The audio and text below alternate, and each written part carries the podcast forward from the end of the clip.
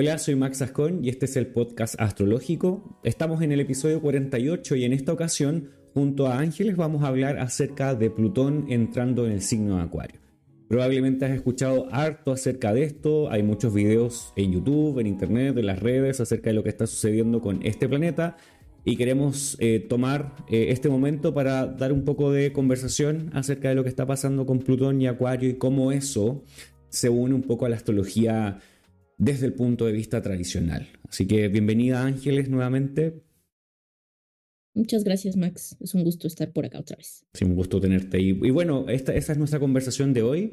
entonces vamos a ir hablando acerca de qué es Plutón, qué es Acuario, cómo estas dos situaciones se unen, qué ha pasado en el pasado, eh, valga la redundancia, con estos dos eh, significadores unidos, cómo esto se ve a través de la astrología tradicional, eh, cuáles son los puntos eh, a favor y en contra, y al final vamos a ir eh, mirando Plutón a través de todos los signos para que también tengas una idea de qué puede estar trayendo Plutón, simbolizando Plutón a través de los próximos, no meses, sino que años.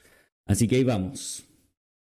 Ah, bueno, lo primero es decir, ¿qué es Plutón? ¿Quién es Plutón? ¿Cómo es que llegamos a, tener a Plutón en, en este espacio? Bueno, Plutón no es parte de los planetas tradicionales. Nosotros conocemos siete planetas tradicionales, es decir, las dos luminarias y los planetas desde Mercurio hasta Saturno, que tienen la característica especial de ser visibles. Es decir, el Sol es visible, la Luna es visible, claramente, aunque tiene episodios donde no, y todos los planetas tienen episodios donde son visibles y no. Luego de eso, todos los planetas que están más allá de Saturno eh, casi en todo momento son no visibles o invisibles para nosotros desde la Tierra, desde eh, el punto de vista del ojo humano. Eh, salvo Urano, tiene algunos momentos en que es visible eh, bajo ciertas circunstancias especiales, pero no es visible como un planeta, sino que pareciera ser una estrella. y tenemos Neptuno y Plutón, que son planetas que no podemos observar. Esa es la primera característica que podríamos decir que tienen estos, estos tres planetas, incluido Plutón que pasaría a ser bastante relevante, diría yo. Em, otra característica que tienen estos tres planetas, incluido Plutón, es que son descubiertos a través de tecnología y por lo mismo son visibles o podemos decir traqueables a través de sistemas. No es algo que nosotros podamos hacer a simple, a simple vista, sino que necesitamos de un sistema operativo, podríamos decir, tecnología que nos ayuda a reconocer dónde están y por dónde andan en el, en el sistema solar y a través de eso nosotros podemos reconocerlos. Los primeros fueron, el primero fue Urano el descubierto, luego fue Neptuno y el último fue Plutón en el siglo XX. Por lo tanto, no hay mucho tiempo de que conozcamos a este planeta siendo eh, visible. Estamos hablando del punto de vista astronómico.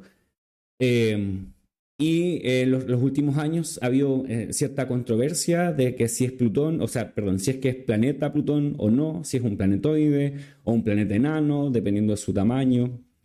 Em, y eso, bueno, no es un punto que queramos necesariamente tocar acá porque no estamos hablando de astronomía, pero sí es lo que ha atravesado un poco Plutón. Entonces, Plutón astronómicamente no necesariamente es considerado planeta, y astrológicamente va a depender del tipo de astrología que hagas, si lo vas a considerar planeta o no. Em, y en esta ocasión, a pesar de que hablamos desde el punto de vista tradicional, vamos a hablar de Plutón y cómo es que se llega también a los significados de este. no sé si haciendo este gran, un gran resumen, eh, ¿te gustaría agregar acerca de Plutón acerca algo? Mm, pues, quizás solo que también otra diferencia importante con Plutón y el resto de los planetas es que la órbita de Plutón es bastante más excéntrica que la del resto y se aleja de como un poco la horizontalidad en cierto sentido que llegan a tener los demás planetas con respecto al Sol. Plutón de plano está como que llegando a un lugar muy distinto y muy lejano del Sol, no solo por su distancia, sino por esta órbita tan, tan inclinada, digamos. Y eso por un lado. Y también que por otro lado, es interesante ahora que mencionabas esto de, del, de que Plutón astronómicamente ha sido degradado, digamos, a, planetoide. Eh, hay otro eh, cuerpo que generalmente se conocía como un asteroide, pero que también en cierto sentido ha sido ascendido astronómicamente a planetoide, que sería Ceres, eh, que además Ceres está bastante más cerca de, de, nosotros o del Sol, porque está en, como en el cinturón que separa bueno, que está entre Marte y Júpiter. Y me parece interesante porque si bien no vamos a hablar de seres en este episodio y no es el, el punto, me parece interesante que en la, en la, en la, como en las regencias modernas se, le asigna Plutón a como regente de Escorpio y Ceres tiene como muchas cualidades que serían lo contrario, más como la como taurinas en cierto sentido, o sea, no le estoy asignando las regencias, solo estoy diciendo que es más como la vida y como el florecimiento y todo esto, pero además Ceres está mitológicamente vinculada con eh, Hades o el guardián del inframundo por pues, como toda la historia con su hija o lo que fuere, y me parece muy interesante que estos dos cuerpos que tienen una cualidad distinta a lo que oficialmente sí se podría considerar como planetas, también tienen ahí un vínculo interesante en términos de sus significaciones y la relación que tienen por ahí en, en la mitología, mm. como dato curioso. Sí, y, otro, y otra, otro, otro asunto que se desprende de lo que tú estás hablando es que Ceres fue descubierto antes que Plutón. Y eh, desafortunadamente, y quizás es más bien anecdótico, pero respecto de Ceres, es que Ceres fue descubierto antes que Plutón, pero nunca tuvo la misma cantidad de atención que Plutón. Em, y es paradójico que Ceres finalmente es una diosa femenina, Plutón es más bien masculino, y lo femenino pasó a ser relegado en cierta forma a pesar de ser descubierto antes. Entonces, es, a mí me causa curiosidad eh, porque en cierta forma la atención que han, tenido los planetas que han sido descubiertos ya en la era moderna no siempre ha sido, se descubrió, ah, entonces ponemos atención, sino que a veces es un poco, pareciera ser como que es un poco selectiva, que a quién tomamos en cuenta y a quién no, y cuánta cantidad de atención le damos. No es el tema del episodio de hoy, tampoco estamos hablando de seres, pero también me parece curioso. Em, hablando de esto, de las diferencias entre los planetas tradicionales y los planetas que son eh, externos o los planetas que son modernos, es que, y acabas de mencionar, es que desde la astrología tradicional no le asignamos una regencia. Generalmente, si ya conoces de astrología, Plutón ha sido, eh, en cierta forma, observado como siendo parte de Escorpio o como el regente de Escorpio o quien manda en Escorpio. Eh, y también se le da una, una, relación importante con la casa 8. esas dos relaciones en astrología tradicional no existen con Plutón. Eh, los planetas no tienen una relación eh, de esa forma con las casas. los planetas no tienen regencia sobre las casas. Sí hay un gozo que es otro tipo de situación con las casas y Plutón no tiene la regencia o el señorío de Escorpio en astrología tradicional. Y quizás eso nos da un punto de partida eh, para cómo eh, acercarnos a observar eh, Plutón mismo desde la tradicional. ¿Qué, ¿Qué, piensas tú, Ángeles?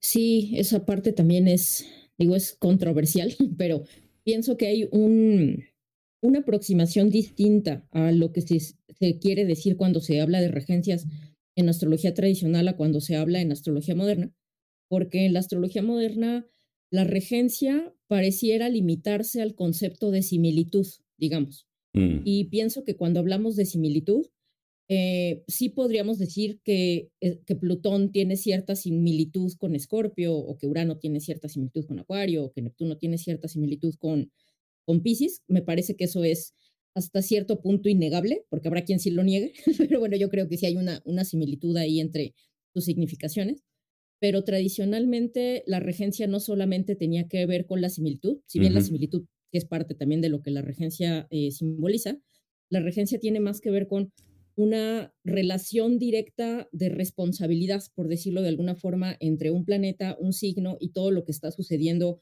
en esos signos de los que determinado planeta es responsable. Y como esto tiene que ver no solamente con un análisis, por ejemplo, de personalidad, sino con un análisis de las distintas eh, partes de la vida, cómo van cambiando a lo largo de la vida los procesos o lo que fuere.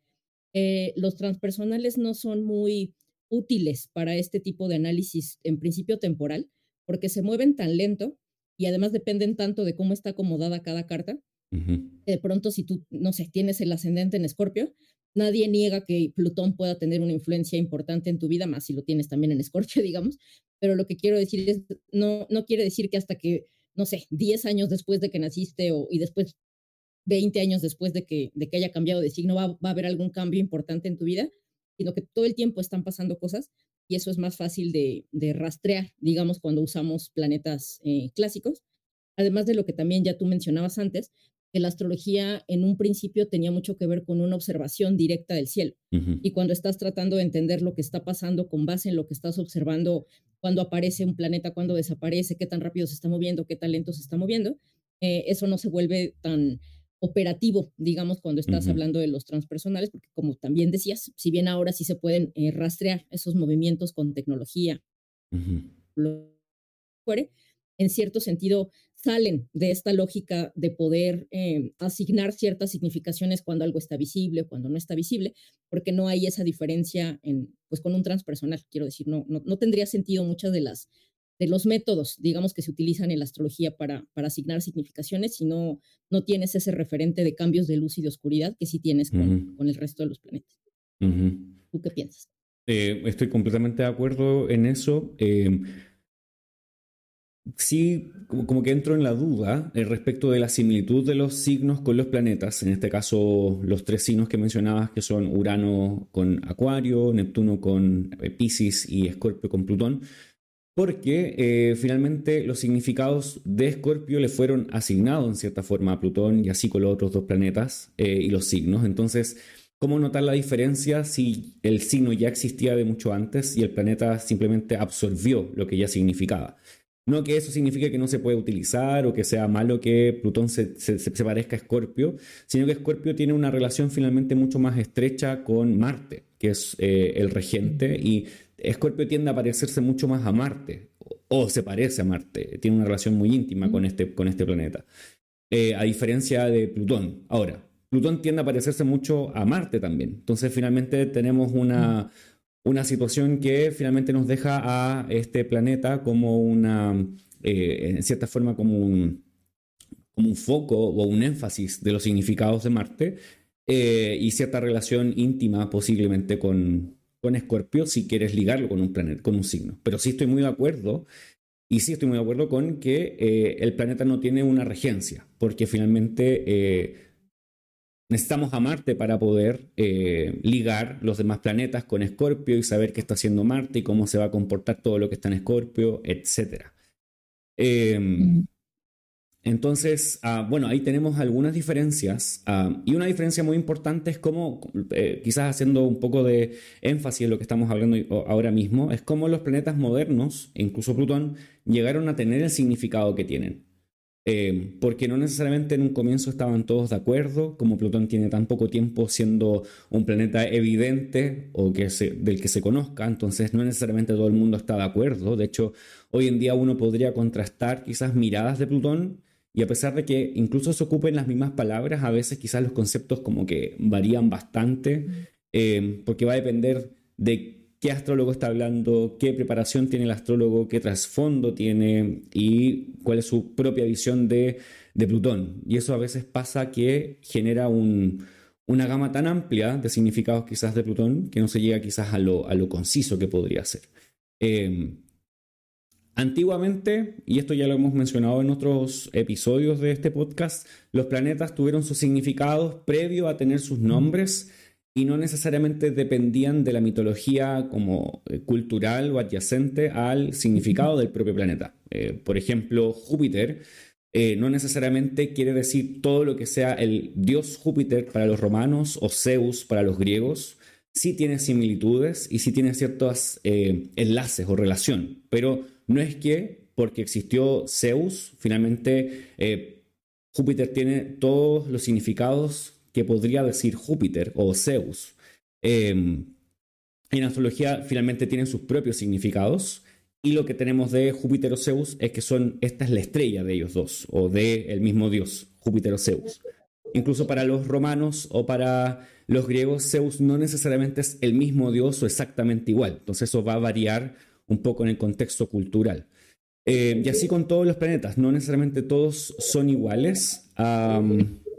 El punto es que tanto con Plutón como Urano y Neptuno el asunto posiblemente fue al revés.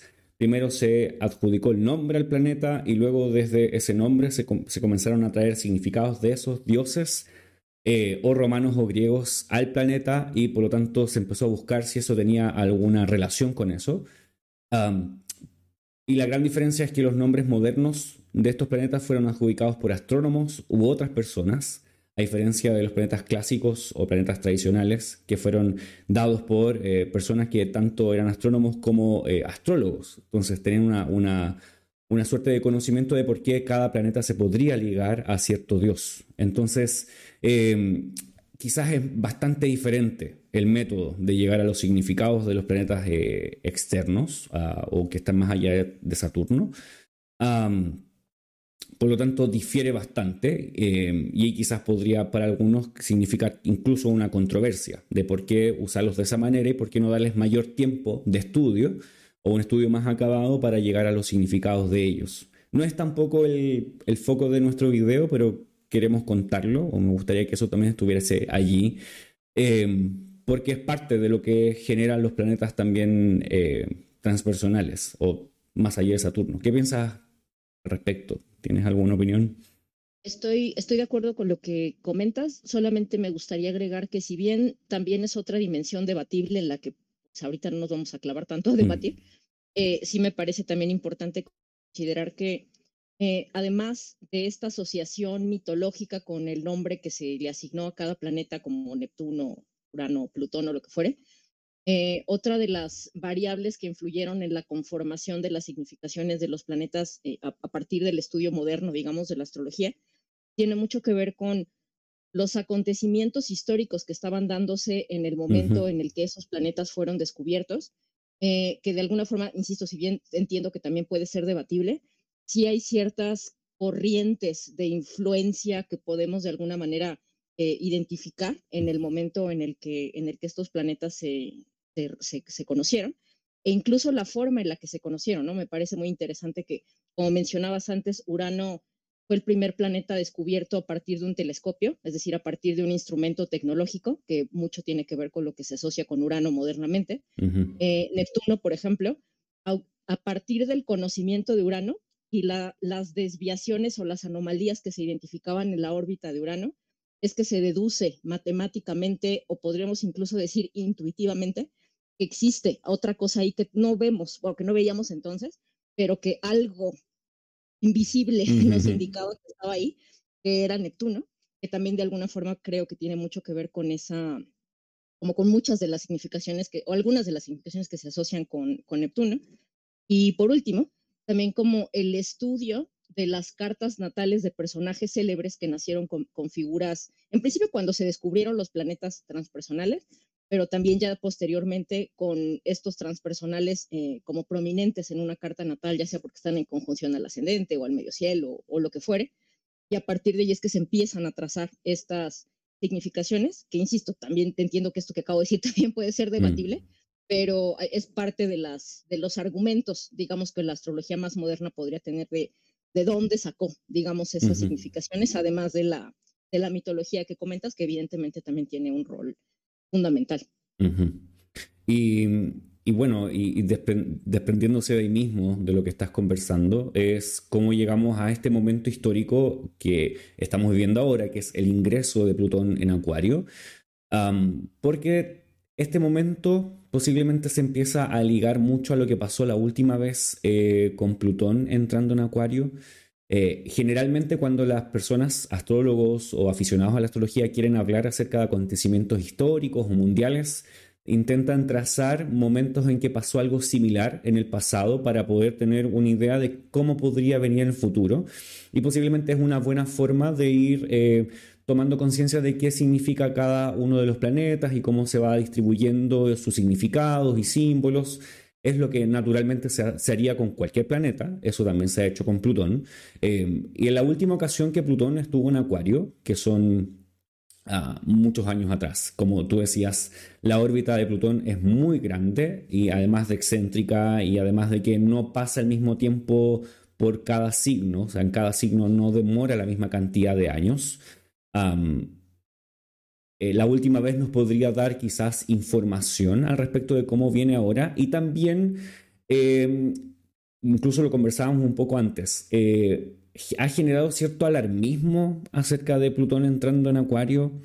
Y sería interesante quizás que pudiésemos conversar de eso, si es necesario llegar a, ese punto de eh, es tan terrible lo que está pasando con Acuario, o es tan bueno lo que está pasando con Acuario, dependiendo de la perspectiva que tenga el astrólogo, la astróloga o la persona que habla de astrología.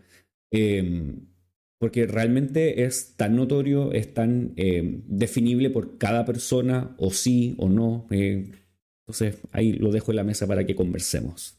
Eh, entonces, ¿qué, ¿qué, opinas tú? ¿Cómo, ¿Cómo lo ves a primera, a primera línea? Pues en principio me parece como que hay una dimensión de esta polarización y estos extremos en términos de las interpretaciones de Plutón que son muy, bueno, del ingreso de Plutón, bueno, de Plutón en general y del ingreso de Plutón en Acuario en particular, que son muy, o sea, como adecuadas o un reflejo de una de las características de lo plutoniano, que justamente es esta dimensión de intensidad o de extremo o, lo que fuere, de catarsis, eh, etcétera. Eh, pero eh, pienso que cuando estamos tratando de como de imaginarnos las implicaciones que podría traer para el colectivo y para cada quien en lo individual el ingreso de Plutón en Acuario, estas interpretaciones tan extremas no son útiles porque no son tan aterrizadas, digamos, como que se están yendo nada más a enfocarse en un lado de la realidad y lo están exagerando eh, desde mi perspectiva demasiado, porque cuando pensamos en las interpretaciones más eh, apocalípticas, digamos, eh, hay una dimensión de muerte, de una forma de vivir que hemos conocido para que emerja una nueva forma de, vivir, que consideraría que sí está dándose, que no creo que tenga que ver solamente con el cambio de signo de Plutón, sino que coincide con otros cambios, en general con los planetas transpersonales, pero también con otras formas más tradicionales de medir los cambios históricos, digamos, que ahorita no vamos a hablar de eso, no es el tema de este episodio, pero lo que quiero decir es, sí creo que estamos en un momento de transformación social a un nivel muy profundo, pero por otro lado, no es la primera y posiblemente no va a ser la última vez tampoco que la humanidad viva este tipo de transformaciones. Y ha pasado muy similar en la antigüedad, eh, digo, de formas diferentes, porque obvio los contextos eran diferentes, pero a lo que me refiero con similar es a que justo cuando viene un cambio tan grande, hay mucha gente que empieza a decir, no, ya se acabó, ya es lo peor, ya sálvese quien pueda o lo que fuere. Y obviamente si hay gente que la pasa mal y si hay, o sea, porque es natural, parte de la vida, quiero decir, pero a final de cuentas la humanidad sigue existiendo, eh, se conforma una nueva realidad y eventualmente la gente se acostumbra a esa nueva realidad y, ya está, ¿no? O sea, tampoco es como tan, tan serio, tan grave, tan sin precedentes, tan lo último que vamos a vivir. Eh, además de que, por ejemplo, en otros eh, momentos en donde, no sé, por ejemplo, donde Plutón se ha asociado mucho con guerras o procesos así, si bien no tampoco niego esa, esa dimensión, me parece también importante que, si bien no soy experta en astrología mundana y menos en astrología mundana moderna, al menos en lo poco que, sé, no se entiende la astrología mundana moderna desde solo un planeta, sino también la interacción entre los transpersonales. No es solo Plutón, sino Plutón, la relación que tiene con Urano, la relación que tiene con Neptuno.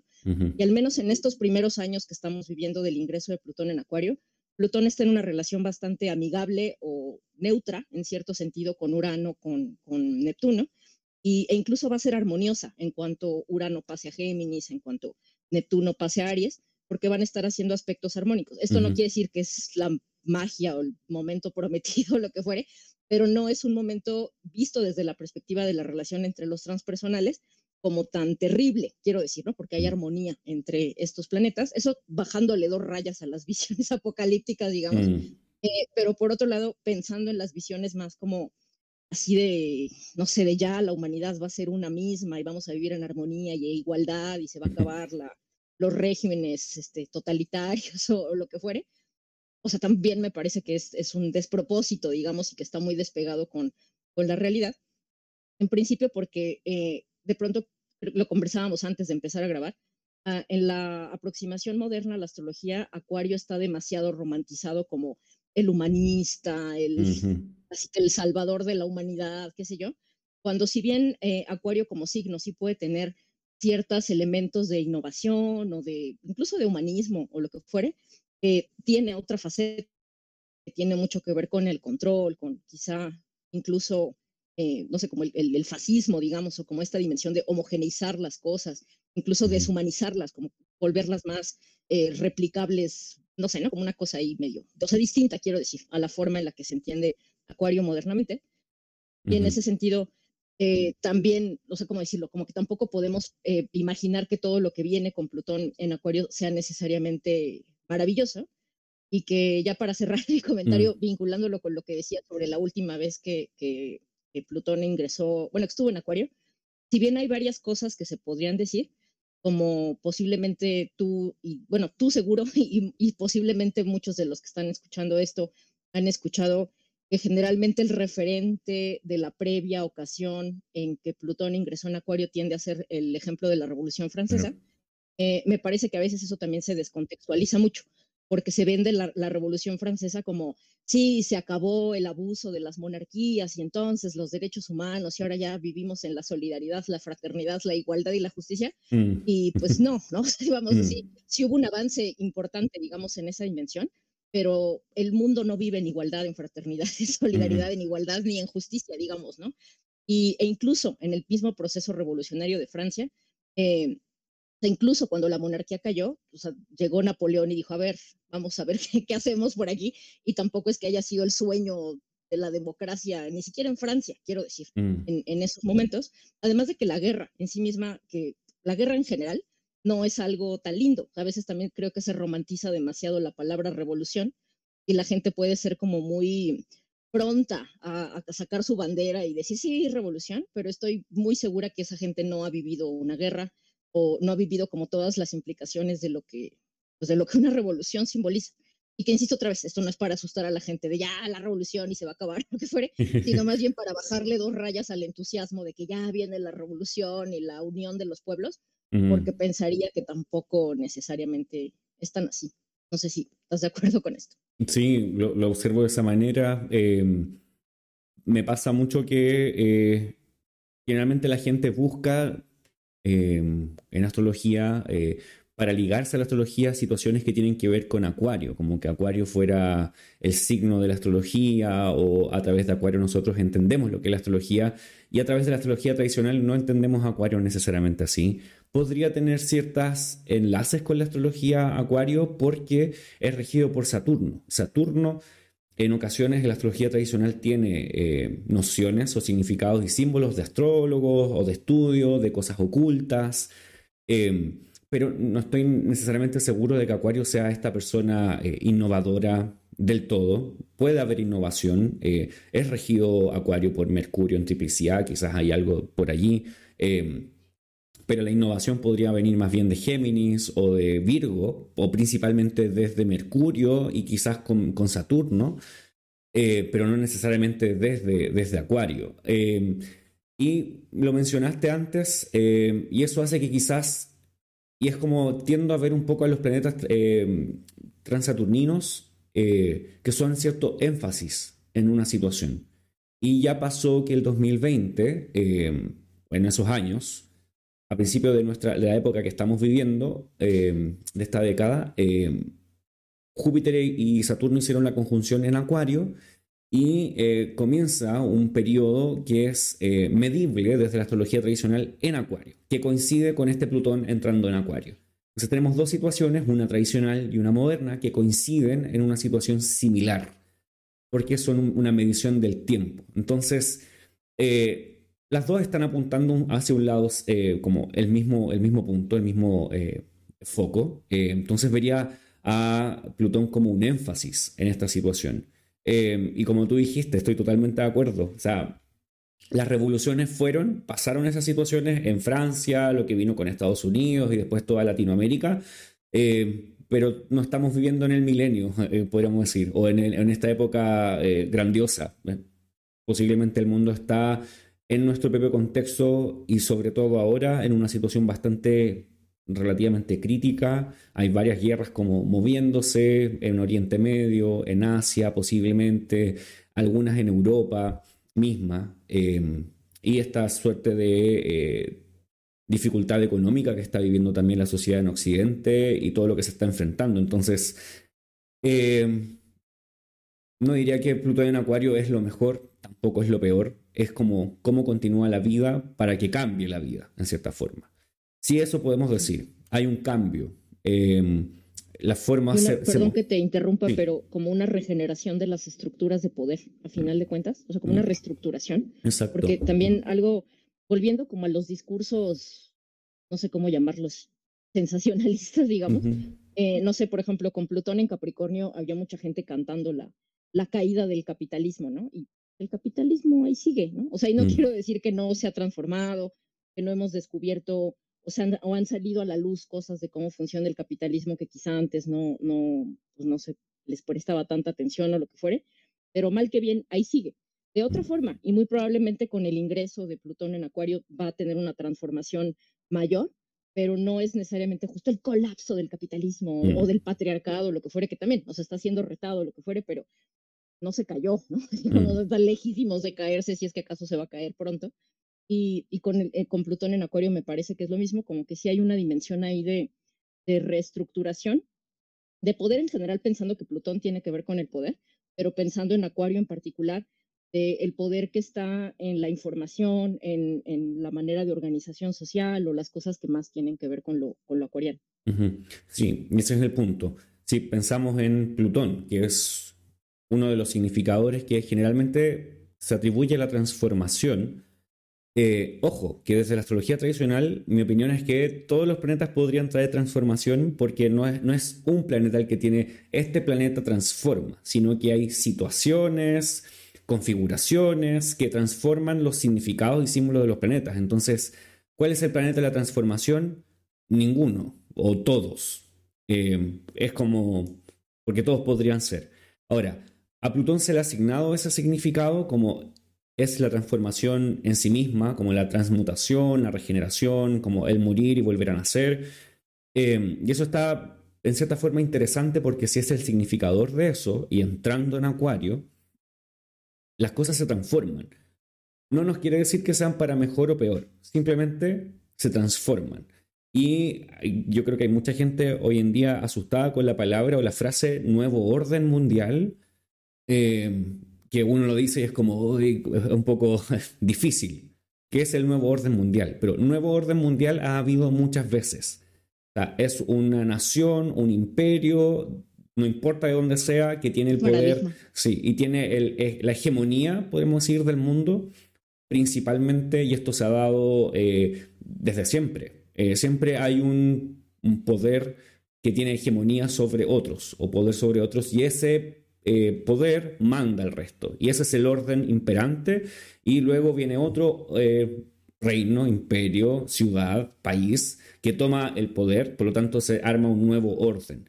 En ocasiones son muy distantes, como lo que pasó con el imperio romano y luego los, los islámicos, que eran muy diferentes, distinto idioma, distinta religión, distinta forma. Eh, y otras veces son parecidos, como el Imperio Británico pasando a Estados Unidos, que son como casi que eh, lo mismo, mismo idioma, misma religión, casi una, una forma muy parecida, eh, pero siempre ha habido cambios de, de, de, orden, nuevo orden mundial. Entonces, no le tendría tanto miedo a eso.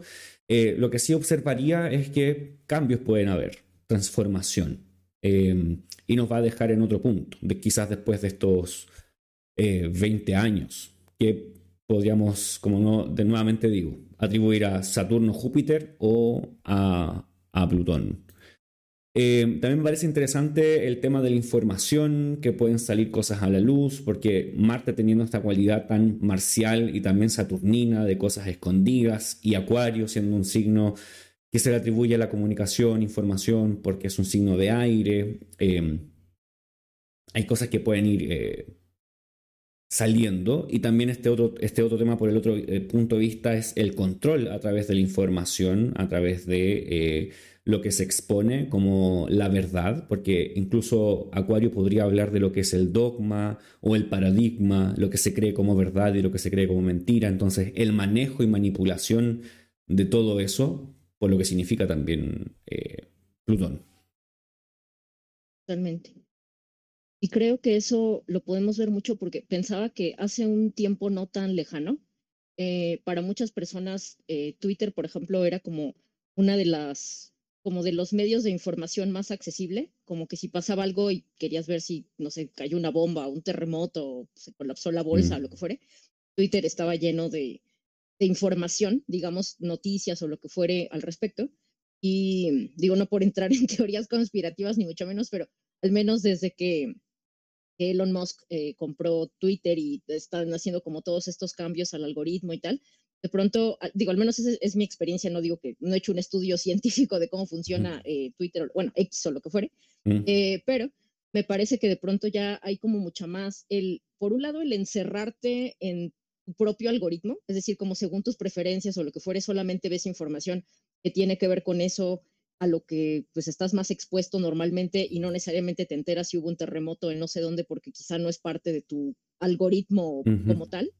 Y por otro lado, eh, lo que es más peligroso, creo, es esto que menciona. Digo, uso Twitter como ejemplo, pero puede pasar en, cualquier otro, otra plataforma o lo que fuere. Eh, justo como quién decide o quién filtra esa información, quién decide qué es verdad, qué es mentira y, y cómo se va moldeando de alguna forma la opinión pública y lo que es correcto, lo que no es correcto, lo que está permitido y lo que no está permitido, desde un control central, pensando en la como en la, en la dependencia que ya tenemos a nuestros teléfonos, a la tecnología y cómo nuestra vida entera está ahí, ¿no? Como lo que hacemos, lo que no hacemos, incluso nuestros biométricos, en, en bueno, nuestra, nuestras pupilas o nuestros rasgos faciales o lo que fuere. Eh, o sea, estamos completamente entregados a, a, a esas bases de datos que muy probablemente vamos a empezar a entender las implicaciones de todo eso, porque creo que hasta ahora la mayoría lo hemos vivido como con mucha inconsciencia, así como de, ah, sí, ándale, escaneame la pupila, o sí, ándale, ten mi huella digital, o lo que fuere, sin, sin pensar eso que puede llegar a implicar eh, más adelante. Creo que lo vamos a empezar a descubrir relativamente pronto. Bueno, y quizás más pronto que, que tarde. Eh, bueno, eh, posiblemente eso es lo que queríamos transmitir eh, en este momento. Ah, primero es no tener quizás miedo eh, o como que sentir que este es el fin del mundo. Puede ser que sea el fin de un tiempo, pero los tiempos siempre se transforman y siguen siendo, y esto es mucho como la energía, que la energía no muere, sino que se va transformando con el tiempo en otra forma de energía, y esto va a ser quizás lo mismo. Eh, pero con otras cosas en juego. Y en este caso podría ser esto que estamos hablando de eh, la información, el control, la manipulación, eh, la verdad, qué es lo que se sigue, lo que no se sigue, etc. bueno, el movimiento de Plutón, y esto quería mostrar, ya entrando directamente en pensar qué va a ser Plutón durante los próximos días. esto lo estamos viendo desde AstroSeek, y está preparado. Em, Plutón, voy a poner acá. En los próximos días, estas son las, configuraciones que va a tener Plutón durante eh, el 2024, las configuraciones como conjunción realmente, que quizás son las más, eh, eh, podrían ser las más evidentes. Entonces van a ser con el Sol, con Mercurio, con Marte y con Venus dos veces durante este 2024. Em, la primera ya fue, o bueno, Para este punto ya fue, fue la, semana pasada, el día 20 de enero, eh, Plutón hizo una conjunción con el Sol, es decir, Plutón hizo un Cassini y en ese mismo momento entró en Acuario, lo que a mí me pareció muy interesante porque eh, Plutón no es un planeta, eh, como ya dijimos, visible. Pero si tomamos las normas o las reglas tradicionales de un planeta en Cassini, el planeta en Cassini vuelve a estar en la luz, o sea, hace muy evidente. Eh, porque en general todos los planetas que están a 15 grados del Sol o por delante o por detrás están bajo los rayos del Sol, pero cuando salen al casino, la configuración, o sea, la conjunción, perdón, con el Sol, eh, se hacen más, es como que tienen un, brillo especial. Y que Plutón lo tenga en ese momento eh, podría ser paradójico o anecdótico, porque Plutón no es visible, pero en ese momento sería, comillas, visible por esta conjunción con el Sol. No sé si eh, lo ves así, pero lo considero paradójico, que eso se dé justamente, se dio el mismo día que, que Plutón entró en, en Acuario. Sí, a mí me parece muy interesante porque si bien, como decías, hay una dimensión del Cassini que no, que no puede aplicar a los transpersonales por no ser visibles. Hay otra dimensión que creo que a final de cuentas todo lo que está en el sistema solar sí tiene una relación estrecha con el Sol, porque el Sol es el centro, es la única estrella del sistema solar. Y en ese sentido, todos los planetas, por más, incluso Plutón, que sea de, de los planetas, al menos que usamos en astrología, el que tiene la órbita más excéntrica y como que es el que más se aleja del Sol y está haciendo como algo muy diferente al resto de los planetas, al final todos siguen girando alrededor del Sol. Entonces, si pensamos a la astrología como un estudio geocéntrico, cualquier conexión que un planeta haga directamente con el Sol desde la perspectiva de la Tierra, así sea imaginario, porque no podemos ver esa conjunción. Bueno, de hecho no podríamos ver ninguna conjunción, pero no importa. Lo que quiero decir es, eh, más allá de que, no, de que no sea un planeta visible, sí creo que tiene una importancia y que mucho puede tener que ver justo con esa, esa otra interpretación del, o, la, la, otra parte de la interpretación de un Cassini, que tiene que ver con el que al entrar en contacto con el Sol, el planeta se regenera y se vuelve a llenar de vida, digamos, como que se recarga y comienza un ciclo diferente, porque a final de cuentas es la relación que los planetas tienen con el Sol, lo que desde cierto marco de estudio en la astrología va marcando cuándo comienza su ciclo, cómo va creciendo y cómo va de alguna manera por ahí moviéndose. Entonces creo que sí es importante. Y me parece a mí también muy curioso porque esa conjunción que, que señalas eh, si no me equivoco, se dio en el 29-59 mm. de Capricornio, es decir, todavía sucedió en Capricornio, pero como ya en el último así resquicio de mm, Capricornio, digamos. Sí. Exactamente, lo cual sí me parece muy poético, mm. simbólico, en términos de justo este cierre del gran ciclo de, de, los, de los años que estuvo Plutón en, en, Capricornio.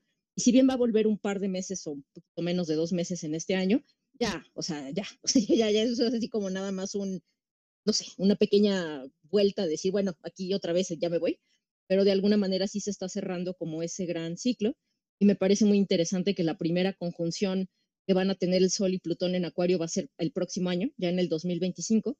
Y en ese sentido creo que sí también va a ser muy poético como ya iniciamos este nuevo ciclo de ahora sí ya puro, bueno, por un rato, puro Plutón en Acuario y el Sol ahí como también acompañando o iluminando esa, esa entrada, digamos, eh, que también sí lo, lo noto mucho porque eh, si bien la vez pasada que, Plutón estuvo en Acuario unos meses el año pasado, también había mucha gente hablando al respecto. Eh, yo veía más como justo gente más enfocada en astrología moderna hablando al respecto, como que los astrólogos tradicionales como que no, no, no pelaban tanto eso en aquel mm. entonces. En cambio, ahora vi astrólogos de todas las corrientes hablando mm. de Plutón en Acuario, para de una forma o de otra, digamos, pero lo que quiero decir es que sí se sentía, o yo percibí como esa influencia del sol, digamos, como mm. llevando luz a esta discusión de un lugar o de otro, digamos. Me parece súper, súper interesante cómo, mm, pues sí, cómo de alguna forma el sol va llevando esa, esa conciencia o esa luz hacia los temas que está señalando este, este ingreso. Y pues bueno, ya iremos viendo qué, qué forma va tomando. Eh, sí. Y bueno, el, el mismo planeta Plutón eh, va a hacer estas conjunciones con estos otros que son Mercurio, Marte, Venus, justamente en febrero, que es habiendo estado nada Plutón en Acuario, todos los planetas, eh, si pensamos los planetas inferiores que son Mercurio, eh, Venus y el planeta Marte, que es ya más eh, superior, van a entrar a Acuario y van a hacer esta conjunción. y es paradójico, es como que nuevamente se le da un poco de énfasis a Plutón a través de los planetas tradicionales, tocando temáticas relativas a estos tres planetas. No sé si eh, defines esto de alguna manera o qué procesos de Mercurio, Marte y Venus para ti serían importantes mencionar como quizás de regeneración, transformación, de muerte. Pues bueno, en términos generales, bueno, creo que lo mencionamos un poco antes, pero quiero recalcar que el, el paso de Plutón por Acuario es un paso largo, digamos, ¿no? Va a estar ahí 20 años técnicamente. Entonces, muchos de los procesos de regeneración que Plutón va a estar catalizando en Acuario van a tardar tiempo en, verse o en suceder, digamos. Pienso que esta primera etapa, como de aquí al, al 2036, si no me equivoco, es el primer decanato de Acuario el que va a estar sintiendo más la, la influencia, digamos, de Plutón, porque hasta ahí va a llegar en estos años, ya después se va a mover al segundo y mm. eventualmente al tercero, pero ahorita técnicamente solo son los primeros bueno, ahorita los primeros tres o seis, digamos, pero por simplificar, digamos, el primer decanato de Acuario, el que, eh, bueno, sí, de Acuario el que está como directamente influido por Plutón. Pero bueno, habiendo hecho esa aclaración, pienso que es interesante, como comentas, esta, esta conexión que van a ir haciendo los, los planetas que modernamente se conocen como personales con, mm. con Plutón, porque de alguna forma justo es como, quizá, como decía, con el Sol es un poco como llevar conciencia a esos procesos de transformación, después con Mercurio conectando con, con Plutón, puede mucho tener que ver con eh, ya sea evidenciar o dinámicas profundas o comenzar o acelerar algún tipo de proceso de transformación en términos de formas de pensar, formas de comunicar. Creo que puede mucho tener que ver justo, otra vez volvemos al tema de las innovaciones científicas, tecnológicas, progreso, eh, sí, científico, digamos, pensando que Mercurio como tal sí tiene pues todas esas significaciones que se asocian con, con la tecnología y lo que fuere, y ya si eso lo mezclamos con lo acuariano y Plutón y lo que fuere, de pronto sí puede haber ahí como una, una explosión interesante en esa dimensión. Eh, eh, después, en el caso de Marte, me parece que era el que seguía, de pronto creo que puede también evidenciarse luchas de poder, conflictos, como temas ahí de, de, algún tipo de, pues de dificultad, digamos, pensando que Marte tiene que ver con eso y Plutón lo va a, acelerar. Y de alguna forma, volviendo a lo que platicábamos antes sobre los reacomodos de poder y cómo, eh, independientemente de la astrología, me parece innegable que la humanidad está viviendo un proceso de como geopolítico, digamos, de reorganización del poder, como quién manda, hasta dónde, cuáles son sus, sus alcances, digamos, en términos de las potencias que, eh, pues que en, este periodo que nos tocó vivir son las que dominan el mundo, están en un proceso importante de reacomodo y creo que Marte va, eh, bueno, esa conjunción de Marte con Plutón puede empezar a mostrarnos cómo se están reacomodando o, o, algún pico ahí de conflicto, digamos, en ese reacomodo que estamos viviendo. Y por último, pero no menos importante, la conexión con Venus, que además es interesante porque, como mencionabas, es la única que, que va a repetir, eh, digamos, como esa eh, en este año. Eh, me parece como muy interesante que después, bueno, no, no me quiero remontar tanto, pero bueno, pensando solamente en Venus, como de alguna forma como lo, lo que tanto en, en, lo individual, pero también en lo colectivo consideramos valioso, bello, atractivo, nuestras prioridades, la forma en que nos vinculamos ya sea románticamente o afectivamente en general, o, en general la manera en la que conectamos o lo que consideramos atractivo o, la forma en que nos relacionamos con el arte o lo que fuera cualquiera de estas significaciones de, Venus, me parece que también empieza como en este proceso de replanteamiento, que creo que lo vamos a, digo, ya lo estamos viendo, pero creo que lo vamos a ver mucho más visiblemente eh, a partir de esta de este comienzo y a partir catalizado de, esa, de esas conjunciones que señalas, mm. pensando que Mm, ¿cómo decirlo? Como que de alguna forma la, lo acuariano tiene como, o sea, cuando lo vinculamos con lo relacional, en términos constructivos, me parece que puede tener mucho que ver con buscar cierta objetividad, cierta perspectiva, cierto respeto al espacio del otro, cierto respeto a la privacidad, cierto respeto al espacio personal o lo que fuere.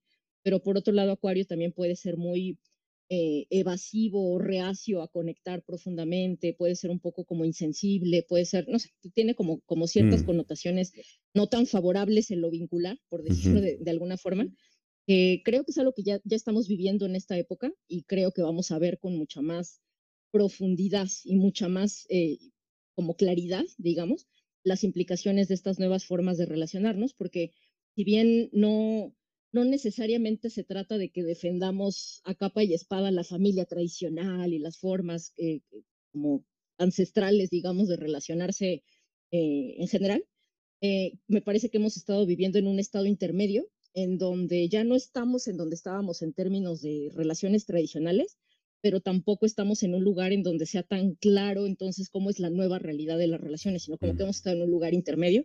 Y me parece que a partir de este año eh, ya puede empezar a tomar una forma mucho más concreta esas nuevas formas de relacionarse, esas nuevas formas de, valorar, de apreciar, de la belleza, de los estándares de belleza, la autoestima, mm. eh, o incluso de lo femenino, ¿no? Pensando que Venus también se asocia con, con lo femenino. No sé si eso tiene sentido para ti.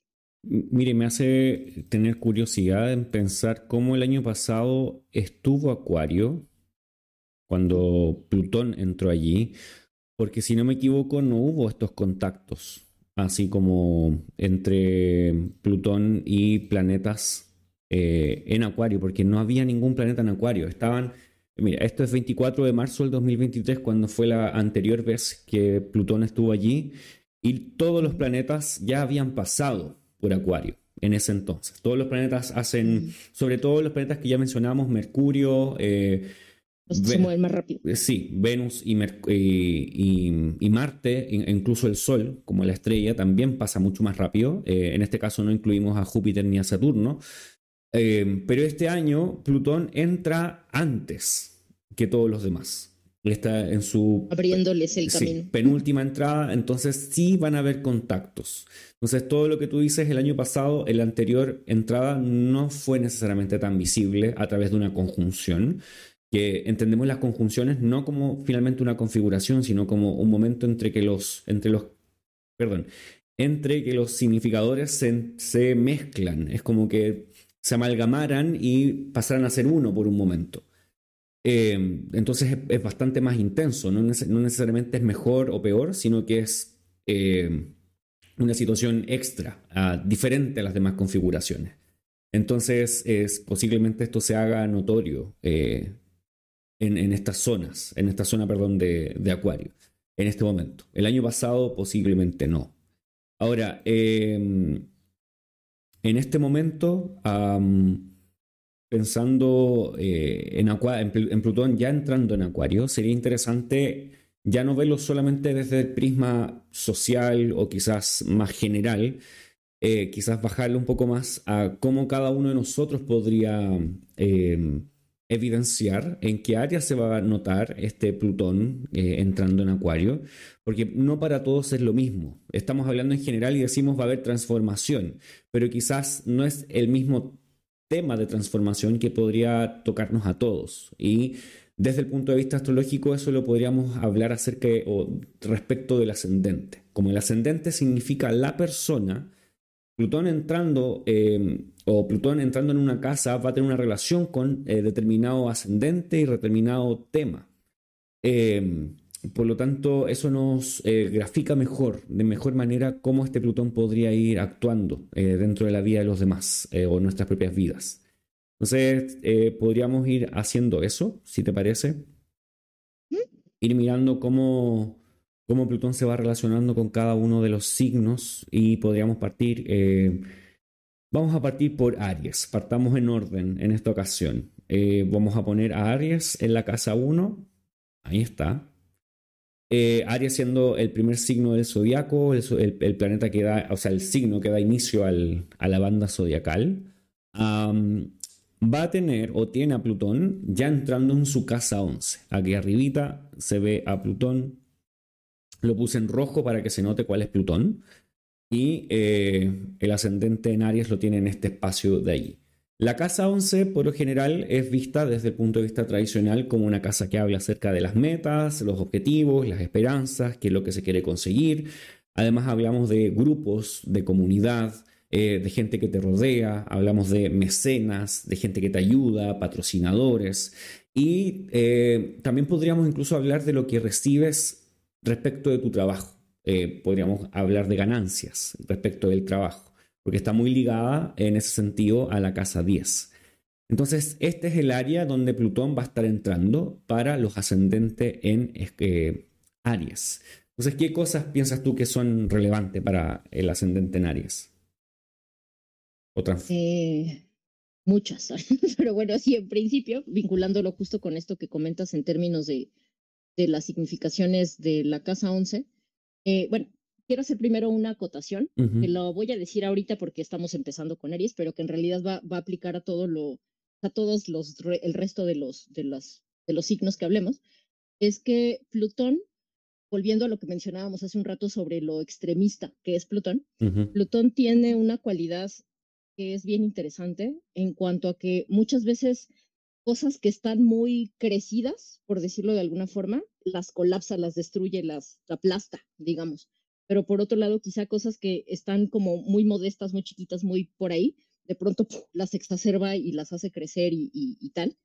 Entonces, la, la, forma en la que se puede expresar para cada quien eh, puede ser muy variable, porque a veces Plutón destruye, a veces Plutón empodera.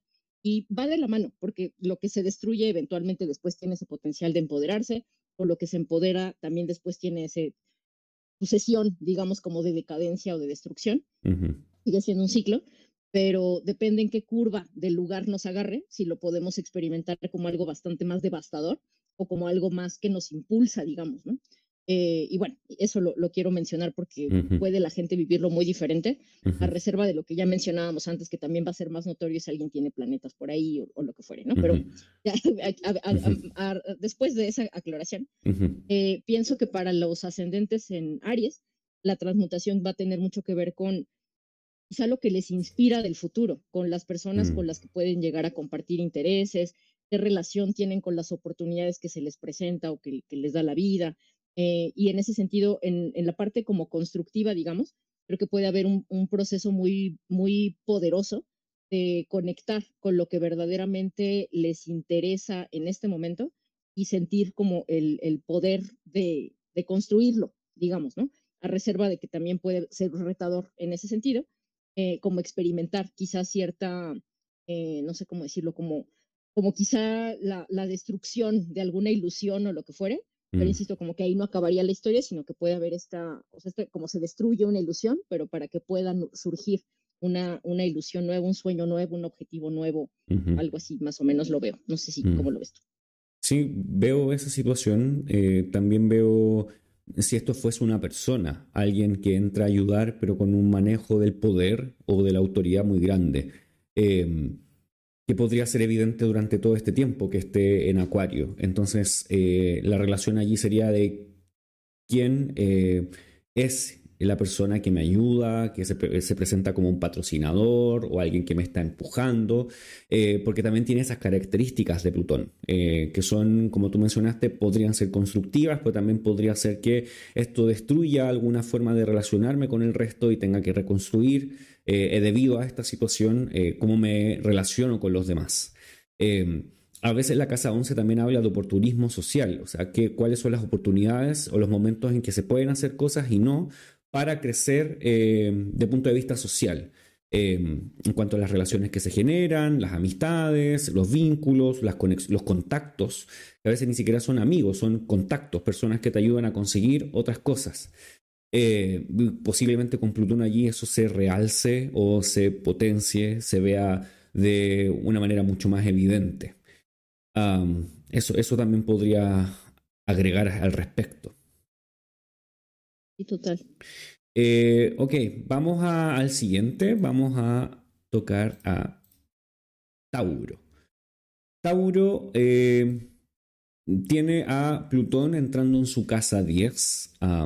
Vamos en relación a las casas retrocediendo, en relación a los signos avanzando. Entonces, Tauro tiene a Plutón entrando en la casa 10. La casa 10 es la casa de la práctica o de la praxis y es el lugar que significa la reputación, el estatus, el oficio. ¿A qué se dedica una persona? Si esa persona es profesional o tiene un oficio o hace algo, esa información va a estar en este, en este espacio. Eh, entonces Plutón está entrando allí y es posiblemente una de las posiciones más eh, evidentes dentro de eh, todo el zodiaco, porque la casa 10 es una de las casas que es notoria no tan solamente para la persona, sino que hacia el resto, hacia quienes están observando. Entonces aquí podría ser eh, bastante controversial por un, por un lado o transformadora por otro, por este Plutón en la 10. Eh, ¿qué, ¿Qué opinas tú? Totalmente coincido en que es un, a los ascendentes centauros a los que más de alguna forma les toca eh, una transformación más visible, por esto que comentas de que cae en su, en su casa 10.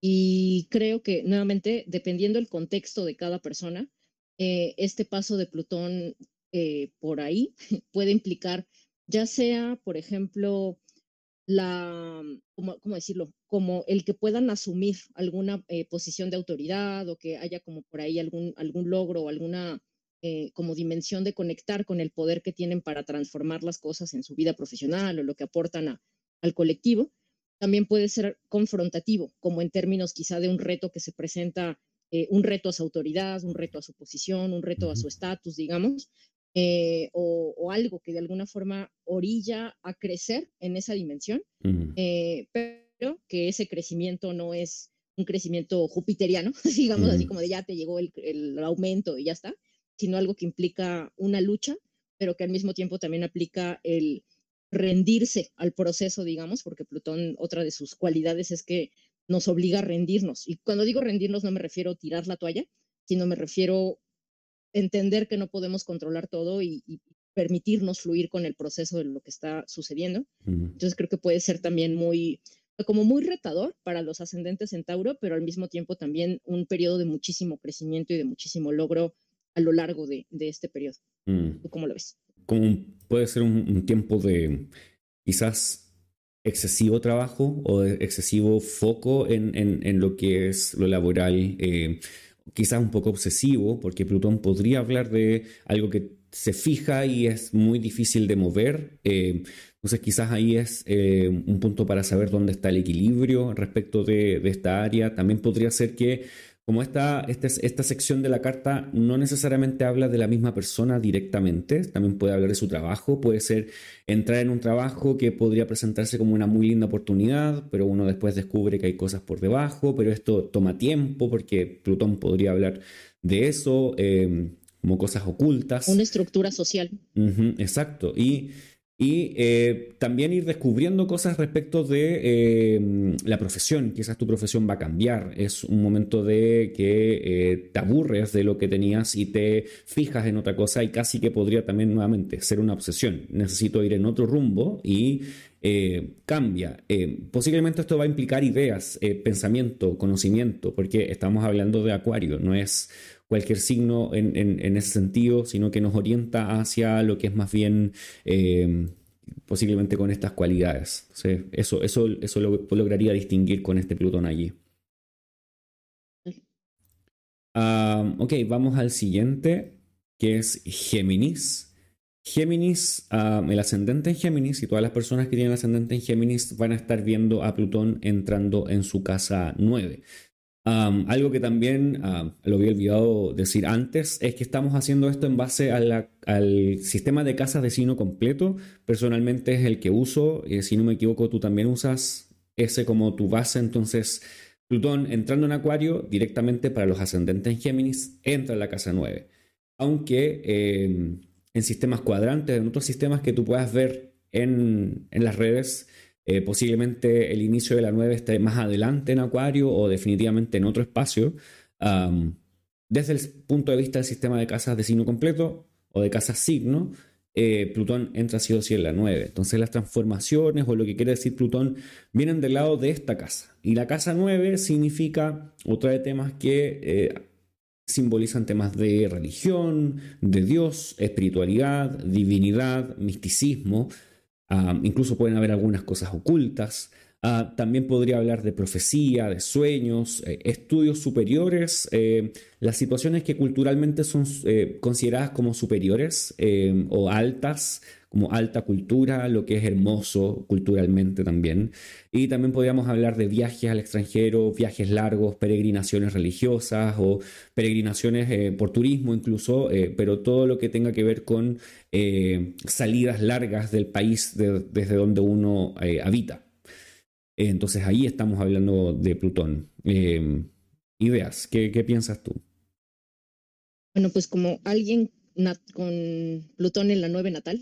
Tengo mucho que decir sobre lo que puede significar para la gente que Plutón llegue a su casa nueve, porque digo, en principio lo primero que me viene a la mente es como el potencial, nuevamente, depende del contexto de la persona, lo que esté viviendo, la etapa de su vida en la que esté o lo que fuere, pero lo primero que me viene a la mente es como quizá algún tipo de crisis existencial, crisis de sentido, crisis de, de como de, de cómo le hago sentido de mi realidad, qué creo, cuál es mi, como mi estructura filosófica o espiritual ante la vida, eh, pero si bien puede implicar un proceso de crisis, también puede implicar un proceso de, empoderamiento, ya sea como a partir, ya sea como de, las experiencias que tú mencionabas, ¿no? Ya sea a partir de la espiritualidad, a partir de, viajes a otros países, a partir de ciertas experiencias que eh, em, expanden mis horizontes, digamos, de alguna forma como poder hacer un sentido más profundo de la realidad, entender mejor las cosas y en ese sentido también para otras personas puede ser un proceso de,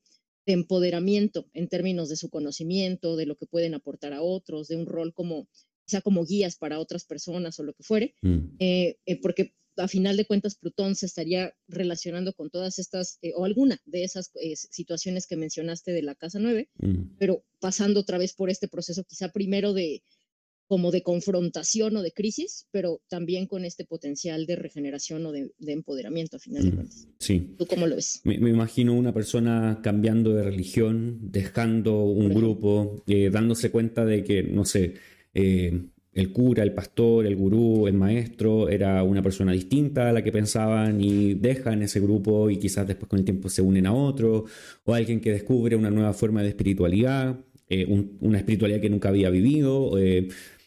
Ah, se enfrenta a estos temas eh, sin haber tenido relación con ellos antes. Eh, también puede ser que a través de un viaje eh, se comience a vivir un proceso de estudios nuevo que implique estar fuera del país por mucho tiempo. creo que las, posibilidades... También la forma de ver la vida. Sí, creo que las posibilidades son bastantes, pero en, en, este caso para Géminis, estas son como las, las hacia donde las líneas van en general. Em, pensemos en el siguiente. Cáncer. Cáncer tiene a Plutón ah, transitando la casa 8, que es Acuario. Acaba de salir de la casa 7 y ahora pasa a la casa 8. Em, la casa 8 en astrología tradicional significa los fallecimientos, la muerte por lo mismo habla acerca de situaciones que tienen que ver con herencias, temas legales, también se desprenden situaciones con los bancos. Em, además vienen temas que tienen que ver con deudas, créditos. es también el dinero de la pareja o el dinero del socio. Y por último también son eh, procesos que tienen que ver con crisis, con eh, cierta angustia o ciertas eh, ansiedades que podría provocar esta casa, porque esta casa, como no está en conexión con el ascendente, nos habla de procesos que están un poco fuera de nuestras manos, como que no tenemos gestión directa en ellas. Entonces, esto es lo que viene a habitar eh, Plutón eh, para los ascendentes en cáncer. ¿Qué piensas tú? Eh, que, bueno, el, ¿cómo decirlo? Que de alguna forma el que Plutón comience su tránsito por ahí para los ascendentes en cáncer, Nuevamente, no quiere decir que los 20 años que Plutón esté ahí va a ser así, va a depender mm. de la configuración de cada carta, el contexto de cada persona, etcétera, pero de alguna manera sí es un periodo eh, que puede llegar a ser muy confrontativo porque tiene que ver con justo, de alguna manera, el enfrentarse a situaciones que trascienden el control, que de alguna forma, o sea, el control personal, quiero decir, y que por otro lado nos orillan a, como a darnos cuenta de, no sé, de que de que, no, no, hay, no hay garantía sobre ciertos procesos o de que podemos, no sé, como perder algo que era valioso para nosotros o que podemos darnos cuenta de, de cómo estamos relacionándonos como en estas eh, como dinámicas de poder, digamos, en algunas de nuestras relaciones. Eh, no sé, como que puede haber un proceso que puede tomar muchas formas, pero me parece que uno de los comunes denominadores tiene que ver con eh, como conectar con esa dimensión, bueno, con una de las dimensiones de la experiencia que no es tan accesible a la conciencia, que tiene más que ver con, como con el instinto y como con el, también como con el deseo de, protegernos, pero que viene más desde el inconsciente y como el trabajar con, con toda esa dimensión, además de que pueden llegar a suceder eh, experiencias eh, pues complicadas, digamos, ¿no? Como parte de algunas de las significaciones que, que, tiene la casa 8, pero para no quedarme solo en lo difícil, digamos, lo que digo sí lo quiero señalar porque sí es uno de los lugares más complejos en cierto sentido para que Plutón transite, pero por otro lado creo que también puede ser como mucho empoderamiento a partir justo de reconocer esos miedos, reconocer esas resistencias, de reconocer esas barreras que están funcionando ahí en, como subyaciendo, digamos, a nuestra experiencia consciente para hacernos más conscientes de ello y a partir de eso poder relacionarnos diferente y en ese sentido poder ser más felices y sentirnos como más satisfechos, más empoderados en esas relaciones quizá eh, como donde hay recursos compartidos o donde lo que fuera que, esté sucediendo por ahí o incluso ante pérdidas o lo que fuere, como, como crecer y como adquirir fortaleza a partir de esas experiencias. Eh, ajá, creo que por ahí más o menos lo veo. No sé cómo lo ves tú. Eh, sí lo veo como un, para que seamos francos, un proceso que no, no es tan tan fácil posiblemente. Y en, la astrología tenemos eh, ciertos lugares, ciertas casas que son la 12, la 6, la 8, eh, tal vez la 2 también tiene un poco de esto, em, donde los significados eh, se atribuyen a situaciones que son más bien complejas de la vida. Por lo tanto, em, podríamos esperar distintas cosas. Y eso también va a depender de en qué punto eh, nos pille la ola, como tú decías antes, eh, y también como nuestra perspectiva de la vida y qué está pasando en nuestro entorno y en nuestro contexto personal. Eh, porque fallecimientos podrías vivir no necesariamente marcados por, por Plutón, porque tenemos a Saturno y Marte que hablan directamente de esos temas, eh, pero sí puede hacer un contacto con estos temas, es como un cambio de perspectiva respecto de la muerte, un cambio de perspectiva respecto de em, cómo abordar y enfrentar las crisis y las ansiedades. Quizás tengas que verte enfrentada o enfrentado a estas situaciones para poder cambiar esas áreas. Em, pero también puede ser algo muy sutil, porque como esta casa es directamente en, aversión al ascendente tampoco es tan visible en ocasiones. Ahora, también podría ser que hayan asuntos de dinero, donde el dinero eh, sea bastante accesible, pero también hay que tener cuidado con esto porque esto podría también generar como un, cierto, un cierto, que el dinero te amarre a un, a un crédito, a una deuda muy grande y que después eh, no veas la forma de salir de allí. Em, entonces, en ese sentido, quizás habría que también tener quizás precaución al respecto, diría yo. Em, bueno, sigamos. Tenemos a Leo. Leo va a tener, el ascendente Leo tiene a Plutón entrando en su casa 7. la casa 7 es la casa opuesta a la casa 1. Si la casa 1 habla de la persona misma, la casa 7 habla de quién hace de compañero, compañera, con quién te casas, eh, con quién firmas un contrato. Eh, también pueden ser amistades muy cercanas, gente muy, muy, muy cerca de ti. Em, socios, alianzas comerciales, alianzas laborales. Todo lo que implica firmar un contrato también está en, esta casa. Entonces, esos son los significados que vienen principalmente con, con la casa 7 y Plutón está entrando en este lugar. Eh, ¿Qué opinas tú, Ángeles? Mm, pues pienso que después de los ascendentes en Tauro y los ascendentes en Acuario, mm. este sería como de los, de los otros ascendentes que más visible puede llegar a ser el, el o notorio, digamos, el paso de, de, Plutón por ahí, porque vinculándolo con algo que decías, en particular sobre la casa 8, pero creo que también en cierto sentido aplica a la influencia de los transpersonales, es que justo muchas veces pueden ser bastante sutiles, eh, al, menos en ciertos momentos. Puede llegar a haber un momento donde ya explota como la, la significación, por decirlo de algún momento, de mm. alguna forma, perdón, pero como que parte del proceso eh, de los transpersonales a veces puede ser más sutil o, menos consciente, digamos, pero eh, en esta casa, en, que sería una casa angular, de alguna manera es bastante más sencillo que se vuelva algo más visible y en ese mm. sentido que sea más fácil llevar conciencia no necesariamente automáticamente, pero bueno, si, hay más posibilidad, digamos, de que la persona pueda ver y tratar de entender eso que está pasando mm. y que, como bien decías, dadas las significaciones de la casa 7, puede mucho tener que ver con una necesidad, si es que la hubiera, porque a veces no hay necesidad y ahí si no hay necesidad no va a pasar nada, digamos, pero como una necesidad de transformar la manera en la que las personas se relacionan o transformar ciertos vínculos. este es uno de esos tránsitos, casi siempre que hay algún tránsito de un planeta intenso o complicado por la casa 7, muchas veces la gente ya salta automáticamente al si estoy casado me voy a divorciar, o, no sé, no va a terminar mi relación, o va a pasar algo así súper terrible.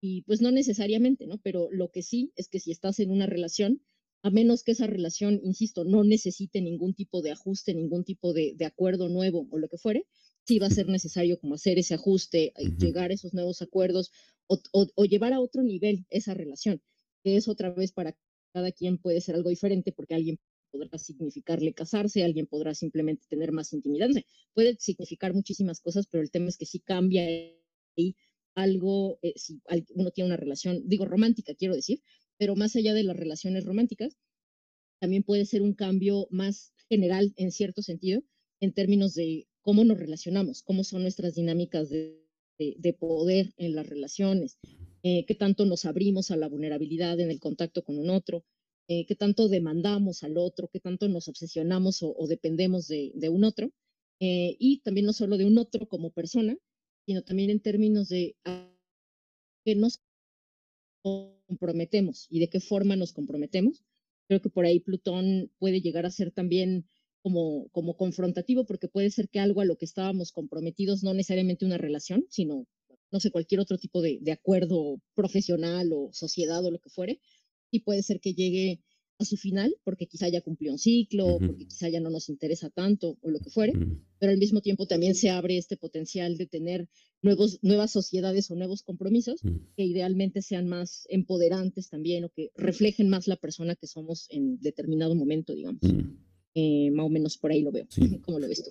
Em, sí, estoy de acuerdo y veo estas transformaciones especialmente más que en, la misma persona que tiene el ascendente Leo, lo veo en el receptor de esta casa 7, en quién es la pareja, quién es el otro, quién hace el contrato. Es como que nosotros o la persona Leo viera que el otro se está transformando. Por lo tanto, termina transformándose también esta persona o no puede ser, eh, no puede hacer caso omiso de lo que está pasando con el otro, porque el otro es, es por allá donde está este Plutón moviéndose. Entonces podría ser que todos estos significados que también tú estás diciendo se, enfoquen principalmente en, esa persona. Y eso provoque que eh, el ascendente en Leo tenga que actuar, tenga que decidir, tenga que eh, finalmente decir, bueno, esta persona eh, está viviendo, no sé, una transformación bastante positiva o no. Puede ser que el otro termine decidiendo que no quiere más un compromiso o decidiendo que necesita cambiar sus estructuras y esta persona ya no es parte de esto o me refiero al, mismo ascendente Leo, pero eh, son cambios que en ocasiones pasan también por la cabeza o por la vida, la mente, la emoción del otro, principalmente. Y ya luego vamos a hablar de posiblemente, no posiblemente, vamos a hablar de Acuario, que es como la contraparte, em, pero sí, es como transformaciones en lo que es ah, relacional, en temas Ah, amorosos, ah, románticos, etc. Virgo. Virgo va a tener a Plutón avanzando o transitando por su casa 6. La casa 6, al igual que la casa 8 que ya mencionamos un poco antes, es una de las casas que tiene estos significados que no son tan fáciles de entregar, eh, porque hablamos de eh, temas que tienen que ver con el cuerpo, con la salud eh, física, principalmente hablando de enfermedades, principalmente hablando de accidentes, situaciones que son complejas de recuperación física, eh, también tiene un área, un, un, espacio que habla acerca del trabajo laborioso el trabajo fuerte, el trabajo que implica harto esfuerzo. Y por último habla acerca de eh, animales que son más pequeños que una oveja, eh, por eso nosotros hablamos acá de las mascotas principalmente. También los animales que son pequeñitos alrededor nuestro. Eh, entonces, eh, es allí donde Plutón va a estar eh, hablando en, este, en esta ocasión, durante este tiempo. Ah, ¿qué, piensas tú? Mm, creo que justo también por ser la casa 6 que está transitando Plutón, puede ser un periodo retador en algún momento del tránsito para los ascendentes en Virgo, porque implica, otra vez dependiendo del contexto de cada quien, como encontrar un poco no sé si el, equilibrio, pero al menos evitar el exceso, digamos, como en términos de, o sea, puede ser que haya una necesidad de lograr algo o de ciertas responsabilidades o lo que fuere, que, o sea, que sí toca asumir, pero que al mismo tiempo puede correrse el riesgo de exagerar demasiado, como en el, ya sea querer controlar o en el no descansar o mm. estar ahí como con demasiada energía excesiva, quiero decir, lo cual puede llegar a traducirse en algún tipo de complicación a nivel de salud. Eh, pero por otro lado, creo que también puede ser Plutón ahí una ayuda en general para transformar ciertos hábitos que quizá no están siendo tan saludables o que quizá no están ayudando tanto a, a sostener como, como la vida, para justo dejar eso que no está siendo funcional y poner mucha más atención al cuidado de, pues de esos hábitos o de la forma en la que se relaciona la persona con, con sus responsabilidades, con lo que le toca hacer, la mm. manera en la que administra su esfuerzo, digamos, ¿no? Porque la idea no es que se queden, bueno, está difícil para un ascendente en Virgo, pero mm. la idea no es que se queden ahí en la hamaca nomás a, a observar el cielo todo el día, pero la idea es que tampoco estén trabajando 20 horas al día, una cosa así que es ridícula, y en ese mm. sentido como que vayan encontrando ahí como la medida más, más funcional, digamos, porque sí creo que, que, de lo contrario puede ser bastante retador para la salud primariamente física, pero pues a últimas también mental de la, de la persona. Mm. cómo lo ves? Sí, me hace pensar, según lo que dices, también en cómo está el equilibrio en el manejo y en el cuidado de la salud, porque podría haber un, excesivo eh, o, una obsesión con la salud al punto de creer que todo lo que tiene es una enfermedad, por lo tanto tiene todas las enfermedades de la vida y quizás no es así. Entonces, eh, quizás eh, un punto de desafío acá es buscar el equilibrio, como tú decías, de los hábitos, qué es lo que es bueno y no para la salud, pero también el, otro equilibrio que hay que buscar es cuándo realmente está enfermo y cuándo no. Eh, porque Plutón podría dar un poco de, demasiada energía en ese espacio y quizás una obsesión con, eh, ¿cómo se La palabra es como hipocondriaco. Eh, también podría ser por, por, estar constantemente pensando que podría tener una situación de salud. Puede ser, y, es una buena idea en ese caso hacer exámenes y no necesariamente pensar que sí siempre. Em, eso diría como a grandes rasgos, pero creo que lo habías dicho todo ya. Em, ok, pasemos al siguiente, que es Libra. El ascendente en Libra va a tener a Plutón entrando en su casa 5. La casa 5 es la casa de buena fortuna, es una casa en términos tradicionales benéfica o una casa que potencia lo que es benéfico esta casa habla primero de los hijos, es la casa de los hijos, y se desprende de, eso mismo temas que tienen que ver con el placer, con el sexo y la sexualidad. Y también se habla en esta casa acerca del arte, la creatividad eh, y todo lo que se desprende también de esas temáticas, que puede incluso ser la recreación, los pasatiempos y todo lo que está allí. Entonces, esta área es la que se estaría, eh, donde Plutón se estaría acoplando. Eh, esta área estaba interesante. ¿Cómo, cómo, cómo lo ves para los ascendentes Libra? Pues otra vez, dependería mucho del contexto de la persona, porque pienso que para algunas personas va a tener más que ver si, si tienen hijos, por ejemplo, puede mucho tener que ver justo con la relación que tienen con sus hijos, eh, o como también señalabas tú antes, quizá no es tanto sobre la relación en bueno, sí, sí, pero como que el énfasis también puede llegar a estar en las transformaciones que estén viviendo los hijos, porque quizá otra vez dependiendo de la edad que tengan los hijos, eh, quizá están aprendiendo a caminar, o quizá ya están entrando en la mm. adolescencia, o quizá ya están siendo adultos, o ya se están yendo de la casa, o ya se van a casar, o qué sé yo, no sé, eso ya depende de, cada contexto, pero lo que quiero decir es que si los hijos están pasando por un proceso de transformación, aunque eso no tenga que ver directamente con el padre o la madre, pues sí es algo que transforma la manera de relacionarse con eso eh, o con ellos, idealmente para también que, esa relación se mantenga más sana o se estreche o lo que fuere, aunque también pueden darse pues luchas de poder o, aferramientos o obsesiones o lo que fuere como a la usanza de Plutón, eh, pero pues, para las personas que no tengan hijos o personas que sus hijos no estén pasando un proceso particularmente relevante de, bueno, aunque en 20 años en algún punto seguramente sí lo van a pasar, pero bueno, lo que quiero decir es que mm. más allá de los hijos, como también tú mencionabas, eh, por ejemplo, si hay personas que son artistas, se dedican a algo creativo o al menos de espíritu son artistas, aunque quizá no profesionalmente se dediquen a ello, también como que esa, esa, esa, esa forma de vincularse con la creatividad o, el tipo de experiencia que se retrata en, en, sus creaciones puede pasar también un proceso de transformación por ahí eh, significativo. Y para las personas que ni tienen hijos ni son artistas o lo que fuere, creo que iría mucho más del lado de, de cómo se relacionan con el deseo, cómo se relacionan con el gozo, cómo se relacionan con el ocio, con la diversión, con el entretenimiento. Eh, idealmente porque cualquier exceso que pueda haber estado viviéndose en esa dimensión, de pronto puede empezar a pasar factura o mostrar como su lado más, mm, o sea, como la otra cara, digamos, ¿no? Porque de pronto la fiesta, el deseo es como, uh, pero digo, no por satanizar el deseo, ¿no? No, no estoy como de, de moralista, pero lo que quiero decir es que cuando uno se excede en lo que sea, pero ahorita pensando en el deseo, en la diversión, en el placer, eventualmente eso te muestra que tiene otra cara, más allá de la cara atractiva del Entonces creo que puede haber como por ahí, o sea, como justo un, un mostrar esa otra cara de, del deseo, de la diversión, del ocio. Eh, e, en caso del exceso, quiero decir, pero también personas que quizá están más del otro, en el otro extremo, como en la carencia o que no están dándose esas experiencias de, de placer, de gozo, diversión, como que de alguna forma también pueden llegar a abrirse, quizá más mm. a fuerza que de ganas, digamos, como ese tipo de, experiencias y descubrir que también a partir de eso pueden empoderarse, vivir mejor, en, qué sé yo, ¿no? Como que puede haber algo lindo por ahí, pero algo en la relación con el placer, la diversión o lo que fuere, mm. lo vería eh, transformándose, digamos. Mm, no sé si lo ves más o menos así.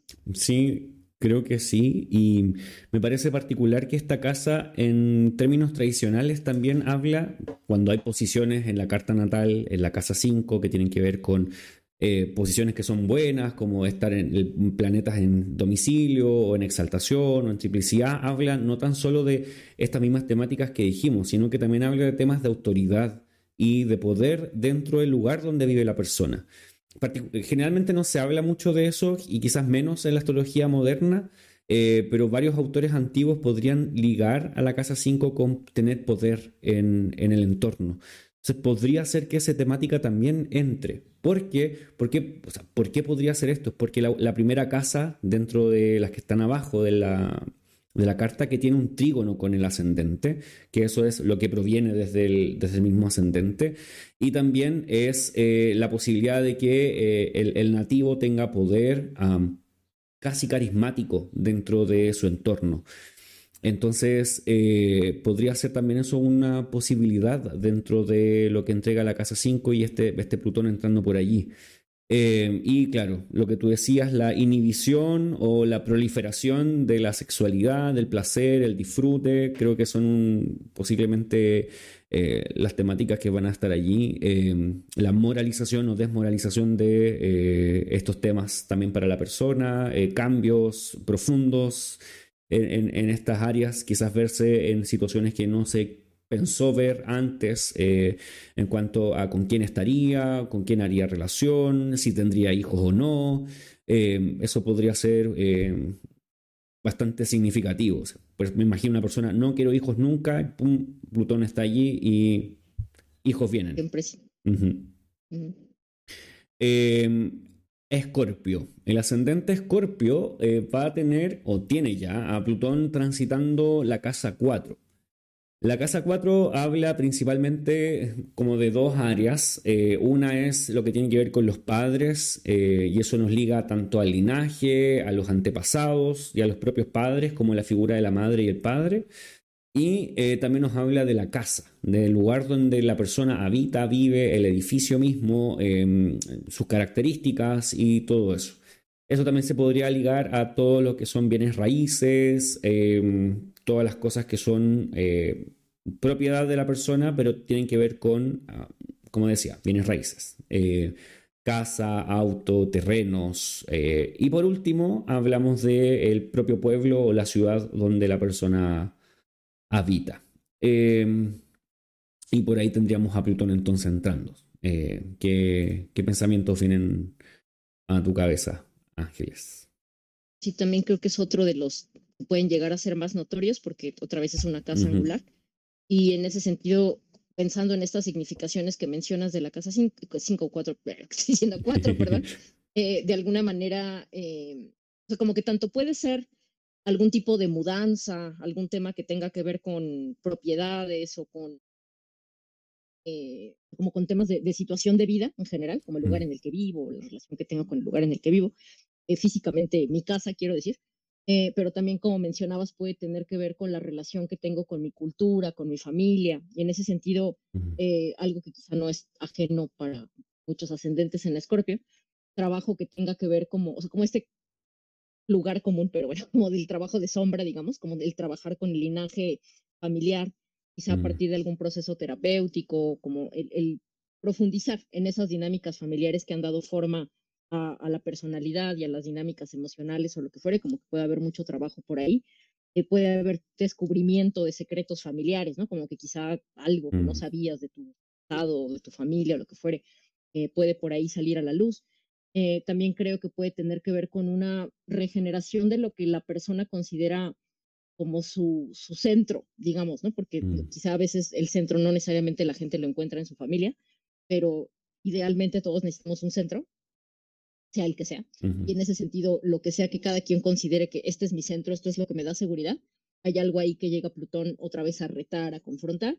Si bien puede haber un proceso ahí como medio, medio, medio pesado, al mismo tiempo otra vez también puede haber ese potencial de, empoderamiento, de, que las personas se sientan más, más centradas, más seguras, ya sea seguras con su familia, seguras en su casa, seguras consigo mismas en alguna mm. dimensión de su vida privada, quiero decir. Y sí, eso, eso primariamente, ¿cómo Mm. lo ves tú? Sí, me parece particular esto de la relación con los padres, el vínculo, eh, porque hablamos principalmente o podemos hablar de ellos directamente, eh, transformación Claro. también en estas personas, eh, que ellos también descubran cosas, o sea, no tan solo nosotros como los que vivimos en una casa, sino que también los padres de uno mismo. Entonces, ellos, o ver a nuestra familia, ver a nuestros padres, ver a nuestro entorno, en nuestro núcleo, como decías tú, este, este centro, transformarse. Obviamente esto va a tener repercusiones en, en nosotros porque nosotros también somos parte de ese centro, pero como tú dices, pero es, es interesante ver que eh, podrían haber cambios importantes en los padres, como tú dices, cosas que no se sabían, llegan a saberse, se descubren, o hay obsesiones que se hacen evidentes, eh, propias y también de, eh, de nuestro entorno familiar, principalmente los padres y así, de nuestros antepasados. Y diría que eso tiene mucho valor si estamos buscando de alguna forma desarrollarnos, crecer, o si estamos haciéndonos conscientes de ciertos, eh, quizás, ciertas formas, perdón, eh, que estamos eh, usando. eh, si es que quieres formar una nueva familia o un nuevo entorno, quizás esas cosas te van a acompañar si no las logras distinguir primero. Y quizás Plutón sea una buena oportunidad para poder hacerlo, este Plutón pasando por allí. Eh, vayamos a la siguiente, que es el ascendente en Sagitario. Ascendente en Sagitario tiene a Plutón transitando la casa 3. Es bien interesante este tránsito porque la casa 3 significa los hermanos, entonces nuevamente estamos hablando de familia, pero eh, en este caso ya son los hermanos y otros parientes que no son los padres. Eh, hablamos acerca de temáticas que son similares a la casa 9, que tienen que ver con aspectos religiosos, rituales, también hablamos de viajes, ah, hablamos de estudios eh, y hablamos del barrio. En el espacio donde está ubicada la casa es el barrio. Entonces, estas son las temáticas que está tocando este tránsito de, Plutón. Eh, ¿Qué viene a tu cabeza con- con este tránsito? Sí, también creo que pueden ser muchas cosas, porque primero, centrándolo en la persona, mm, pueden ser cambios en términos de la relación que tiene, con, como decías, con sus hermanos, con sus amigos inmediatos, con su comunidad, eh, con, su, con sus entornos inmediatos, digamos, Mm, eh, que puede implicar, como decías, ¿no? Como tanto para la persona como el que quizás sea el hermano o el amigo o algo en la comunidad que se está transformando y eso incida en, en la persona, pero creo que también puede tener que ver con profundizar en ciertos aprendizajes, pero en particular como en la manera en la que se aprovecha de forma práctica ese aprendizaje o cómo se, se comunica o se comparte con otros eso que se ha aprendido ujú, quizá intelectualmente o filosóficamente o lo que fuere. También puede llegar a haber algún tipo de transformación en términos de como de la dimensión ritual de la experiencia de la persona, ujú. eh, ya sea para profundizarla, para empoderarla o para hartarse y mandarla al diablo, no sé, ¿no? Mm. como que ya otra vez depende de, de, de cada quien, pero creo que sí mm, puede llegar a ser como, o sea, como que hay muchas posibilidades, quiero Ujú. decir, pero a final de cuentas creo que sí tiene mucho que ver con, eh, o sea, como trans, una transformación en relaciones y en, como en esa conexión con el entorno y en esa conexión con tanto lo que recibimos de esos entornos inmediatos como lo que aportamos a esos entornos inmediatos y quizá incluso formas de pensar, de comunicar o lo que fuere, como también puede llegar a haber ahí como un- una transformación con Plutón por ahí. Eso, eso veo. No sé Sí. qué, qué más ves tú. Me, me parece eh, interesante este aspecto espiritual que tiene la casa 3, al igual que la 9, eh, y que se pueda transformar, puede tener implicancias similares, eh, cambios de creencias, cambios de grupo, cambios de amistades. Y también me parece interesante eh, las posibles, eh, como tú mencionabas, las posibles transformaciones que tengan los, los propios hermanos, eh, que la relación cambie. Y esto podría en ocasiones ser un poco tirante por ser Plutón, pero también podría ser bastante, bueno, siempre como tú dices, va a depender dónde estamos, en qué momento de nuestra vida estamos transitando, eh, pero podría ser un desafío bastante importante respecto a los hermanos Eh, y como tú mencionas también este aspecto que quizás ya es más, más nuevo acerca de la casa 3 que tiene que ver con la comunicación, pero creo que aún así es muy importante porque es la casa que se la asocia a la luna, que también tiene que ver con temas de, comunicación y, mensajería y todo eso. Em, por lo tanto, hay un asunto de cómo la comunicación te transforma a ti o cómo te transformas mediante comunicación, mediante lo que aprendes, mediante estudios que pueden ser tanto estudios seculares, entre comillas, y estudios quizás espirituales, etc. Entonces está bien interesante también lo que eh, Sagitario podría ver allí. Em, bueno, vamos al siguiente. Capricornio ah, va a tener a Plutón, o ya tiene a Plutón, transitando su casa 2. La casa 2 habla del sustento de la vida. Esta casa habla de cómo una persona puede eh, soportar o llevar su vida económicamente. Entonces aquí están todos los bienes que son movibles, el dinero, los activos, las inversiones de dinero. Eh, y también podríamos incluir acá a los asistentes o a personas que te ayudan a hacer ciertas cosas, pero eh, bajo tu mando, según la astrología tradicional. Eh, entonces son e, esta área la que se está transformando, directamente tu dinero y tu eh, economía. Eh, ¿Qué piensas tú bueno, al respecto? Creo que para los ascendentes en Capricornio creo que este tránsito es uno de los más interesantes, partiendo de que son a los que les tocó tener a Plutón ahí 15 años, ¿no? Otra vez, quizá no los 15 años estuvo haciendo necesariamente algo Plutón en sus vidas, pero en algún momento pasó sobre su ascendente y en algún momento de esa larga estadía por Capricornio, muy probablemente sí haya algo en cuanto a lo que las personas son que cambió dramáticamente. Y en ese sentido, después de haber estado pasando como por todo ese proceso, volviendo a lo que decíamos desde el principio, como de muerte y renacimiento, digamos, creo que ahora pueden empezar a pasar por un proceso de eh, como aprovechar todos eso, esos cambios o esos reajustes que han estado haciendo a sus vidas y llevarlo como una dimensión de, mm, ¿cómo decirlo? ¿Cómo, ¿Cómo puede eso que han vivido, cambiado o aprendido derivar en aportar más valor quizá en lo que hacen profesionalmente y en ese sentido poderse procurar más seguridad, más abundancia, poder como eh, fortalecer como eso que les da estabilidad o que sustenta su vida en principio a nivel material, pero por otro lado también como en términos de de satisfacción de lo que están haciendo, de lo que están entregando a, otros en su trabajo o lo que fuere. Eh, creo que volviendo a lo que también tú mencionabas antes sobre los potenciales obsesivos mm. o, excesivos de Plutón, también es importante cuidar no irse al extremo de ya lo quiero todo, o no mm. sé, ¿no? Como el obsesionarse con lo material, con el logro, como que no tiene nada de malo, y menos para un ascendente en Capricornio, como manejar cierto nivel de ambición en la vida, digamos, pero nuevamente es como todo con medida, digamos, ¿no? Porque volviendo a lo que decíamos también antes sobre Plutón, eh, y nos vamos demasiado al extremo de la obsesión o de querer controlarlo todo, de pronto Plutón como que nos avienta la cachetada así de no, puedes controlar nada, ¿no? Eh, mm. o si estamos ahí como haciéndonos chiquitos y de no, no puedo, no sé qué, es como vas a ver como si puedes y ven ahí te van. Entonces, si esto lo vinculamos específicamente con lo material, si bien creo que sí puede haber como mucho potencial de empoderamiento a partir de, mm. generar mucha mayor abundancia material, insisto, creo que también es importante regular para no irse como a la obsesión o, o, darle demasiada prioridad a esa dimensión material, mm. eh, sino mantenerla en su, en su justa proporción, que entiendo que para, quien, para cada quien va a ser diferente, pero el punto es que no, que no se vaya demasiado al exceso. Mm.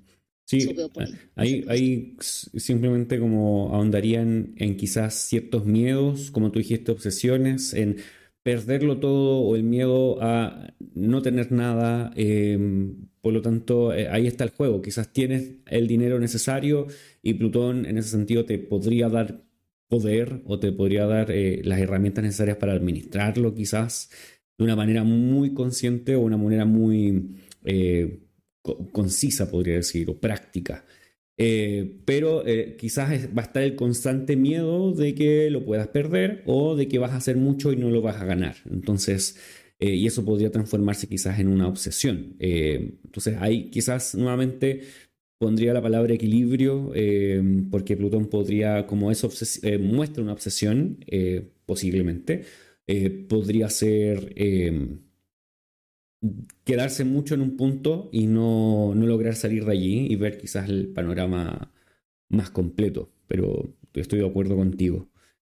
Eh, vayamos al siguiente. Vamos a Acuario, que es el ascendente que recibe a Plutón en su propia casa 1 o en su propia significador del ser. La casa 1, el ascendente, eh, significa la persona misma, significa el ser, eh, todo su cuerpo que es físico ah, y espiritual, o todo lo que es material e inmaterial.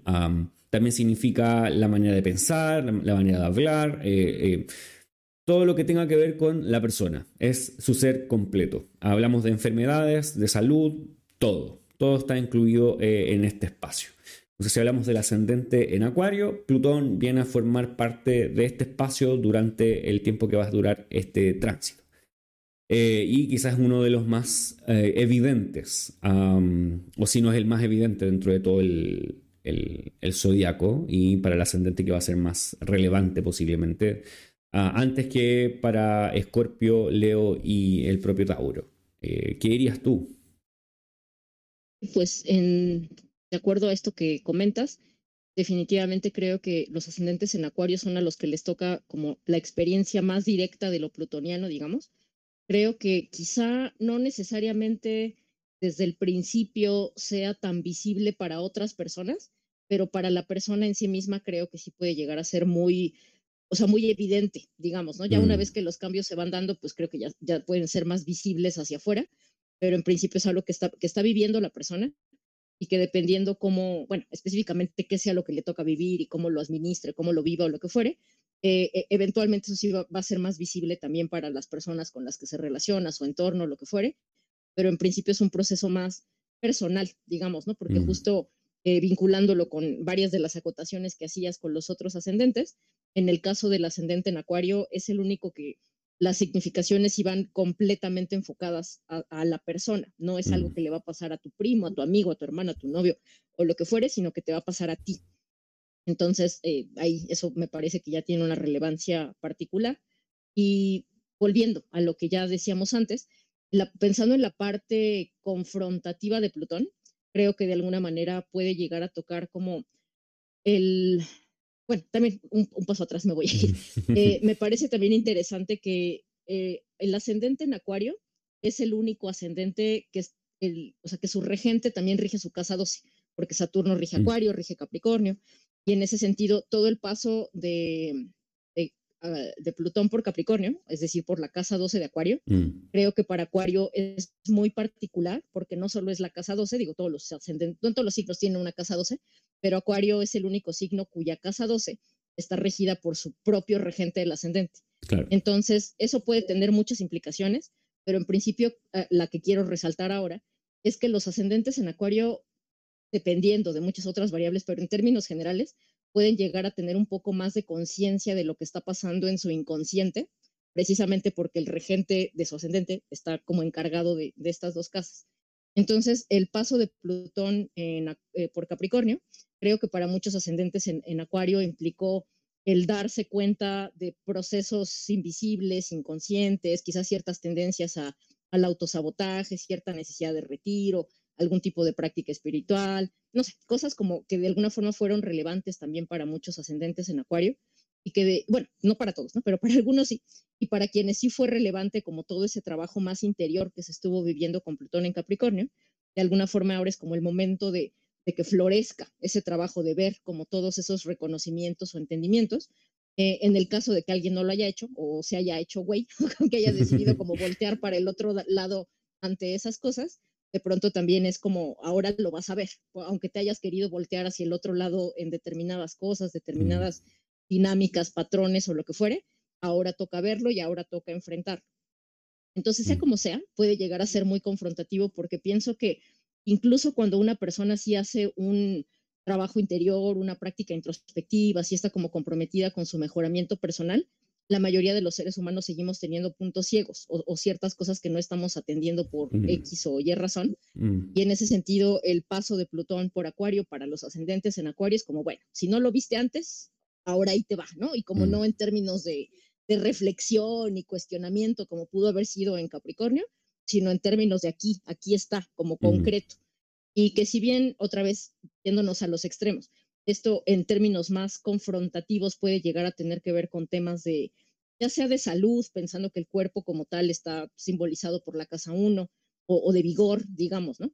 Eh, también puede tener que ver con formas de pensar de la persona o como que la, vida en sí de la persona puede llegar a colapsarse, puede llegar a haber ahí algún proceso de crisis en términos de, de, cómo la persona vive o de sí misma, quiero decir. Mm. Pero otra vez yéndonos al lado como más amable de, de Plutón, creo que también puede ser como justo ese dejar morir las partes de la persona que ya no tienen sentido, que ya no tienen valor o que ya no representan lo que la persona es en ese momento y poder conectar con una dimensión más profunda, más auténtica y en ese sentido que la persona pueda como vivir más empoderada e incluso más feliz porque está asumiendo la totalidad de lo que la persona es y no solamente unas partes y dejando ahí como relegadas unas en, en la vergüenza, en la culpa, en la inseguridad o lo que fuere, sino mm. asumiendo todo lo que la persona es y en ese sentido siendo una persona más integral e idealmente más íntegra y en ese sentido pudiendo ser mejor y pudiendo aportarle más a su entorno.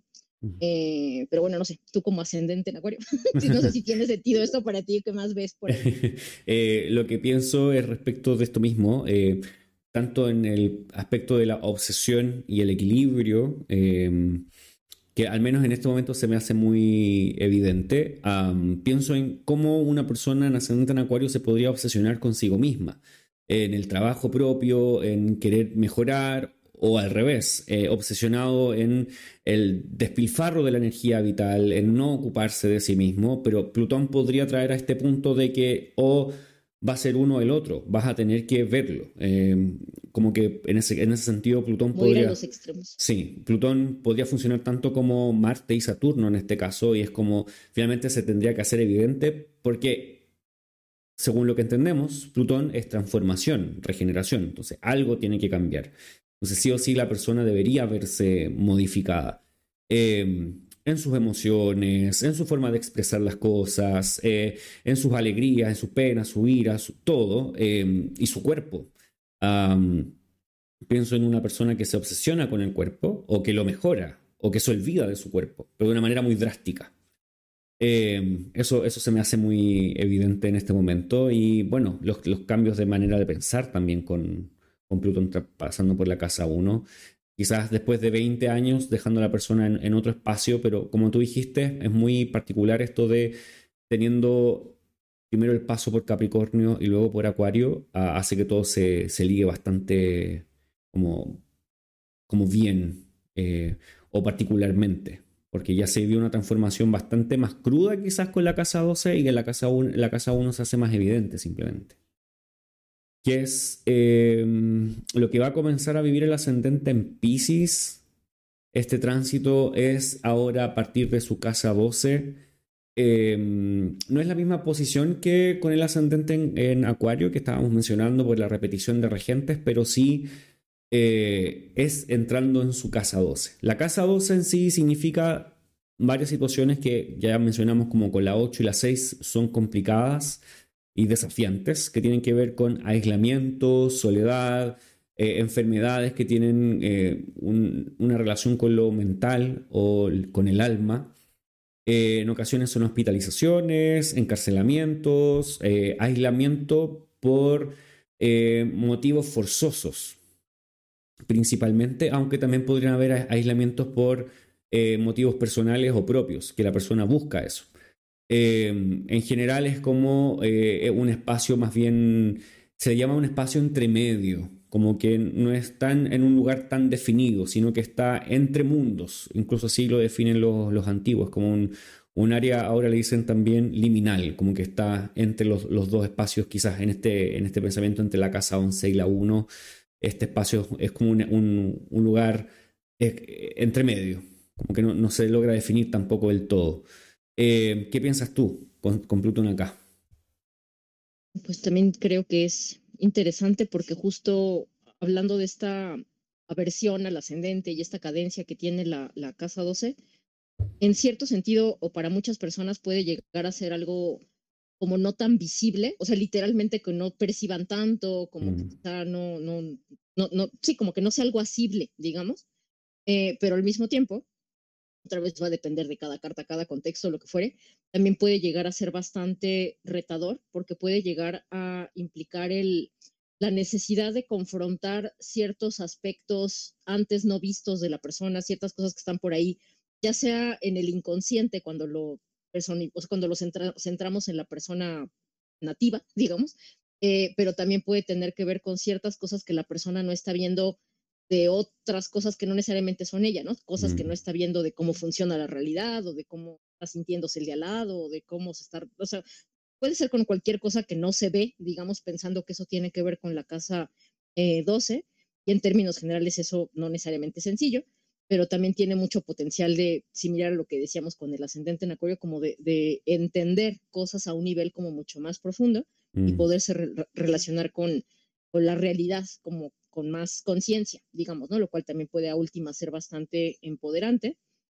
Creo que para las personas que ya tienen una práctica espiritual o están en un proceso terapéutico que les ayude a, como entender lo que está pasando en su interior, este puede ser un, tránsito muy favorable justo para poder como, como ver con más claridad y con más honestidad lo que está sucediendo ahí, dado que la persona lo, lo, lo intente, ¿no? Porque lo que quiero decir es, no, Plutón no te va a hacer que seas honesto contigo mismo o, lo que fuere, pero lo que sí va a hacer es que si tú estás siendo honesto contigo mismo en esos procesos de, observación, de alguna forma puedas entender mejor esos procesos que estás observando.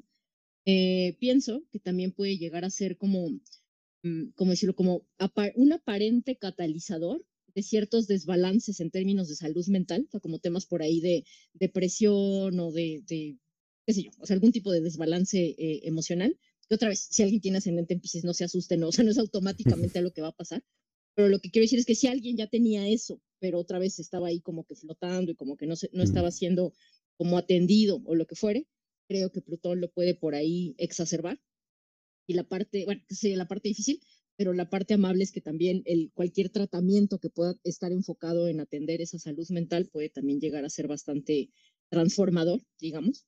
Mm. Eh, y volviendo también un poco a lo que mencionabas antes sobre la obsesión, eh, creo que es importante como, como cuidarse de no caer en la obsesión por la soledad, por el silencio, por el retiro o estas mm. cualidades de la casa 12, eh, pero al mismo tiempo sí darse ese espacio para esa soledad, para esa reflexión, para ese retiro al menos temporal del ruido mm. cotidiano, porque pasando Plutón por ahí sí es necesario darse cierto espacio eh, contemplativo, digamos, ¿no? Como para poder asentar todo eso que se esté moviendo ahí desde, desde lo que no se ve.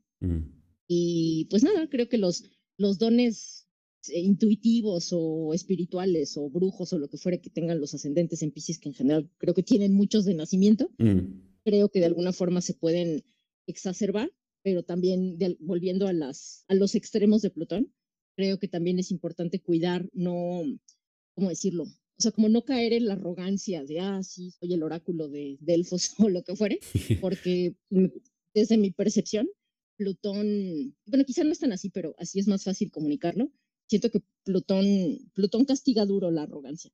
Entonces es como importante tratar de no irse como de, de ese lado de la arrogancia, pero al mismo tiempo sí, o sea, si alguien tiene como esos dotes intuitivos, místicos, mágicos o, musicales, literalmente, mm. pues está buenísimo que, lo, que los, bueno, sí, explotar es el verbo que busco, pero que los aproveche, digamos. Eh, sí, eso creo. No sé qué, qué, más piensas tú, o si estás de acuerdo con esto. Eh, estoy, de, estoy de, la casa 12. No, estoy de acuerdo y quisiera solo mencionar que al menos durante este año eh, Saturno igual está en la casa 1 de los, de los ascendentes en Pisces, entonces en cierta forma es como una reiteración de lo que ya está pasando allí, em, un cierto énfasis y posiblemente los ascendentes en Pisces ya están lidiando con temáticas similares a las que Plutón podría mostrar en la casa 12. Esto que tú mencionabas de querer aislarse o en, ocasiones eh, andar con un ánimo mucho más bajo o más realista o pesimista en cuanto a su percepción de la vida. Eh, eso podría ser un poco em, enfatizado eh, o más evidente con este Plutón entrando en una casa 12 que también eh, trae estos símbolos.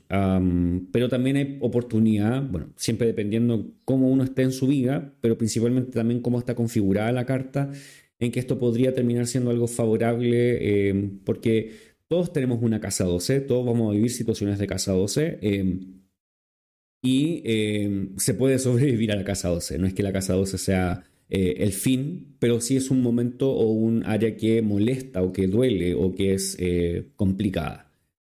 Em, entonces, ahí tenemos el viaje por los 12 ascendentes. Entonces, ya estamos casi por las dos horas de, episodio, así que creo que vamos a llegar hasta acá. ¿Tienes algo que te gustaría recalcar o que se te fue del. Eh, te quedó en el tintero? Mm, pues no como tal, pero ya aprovechando la oportunidad, eh, solamente como para cerrar, digamos, mi.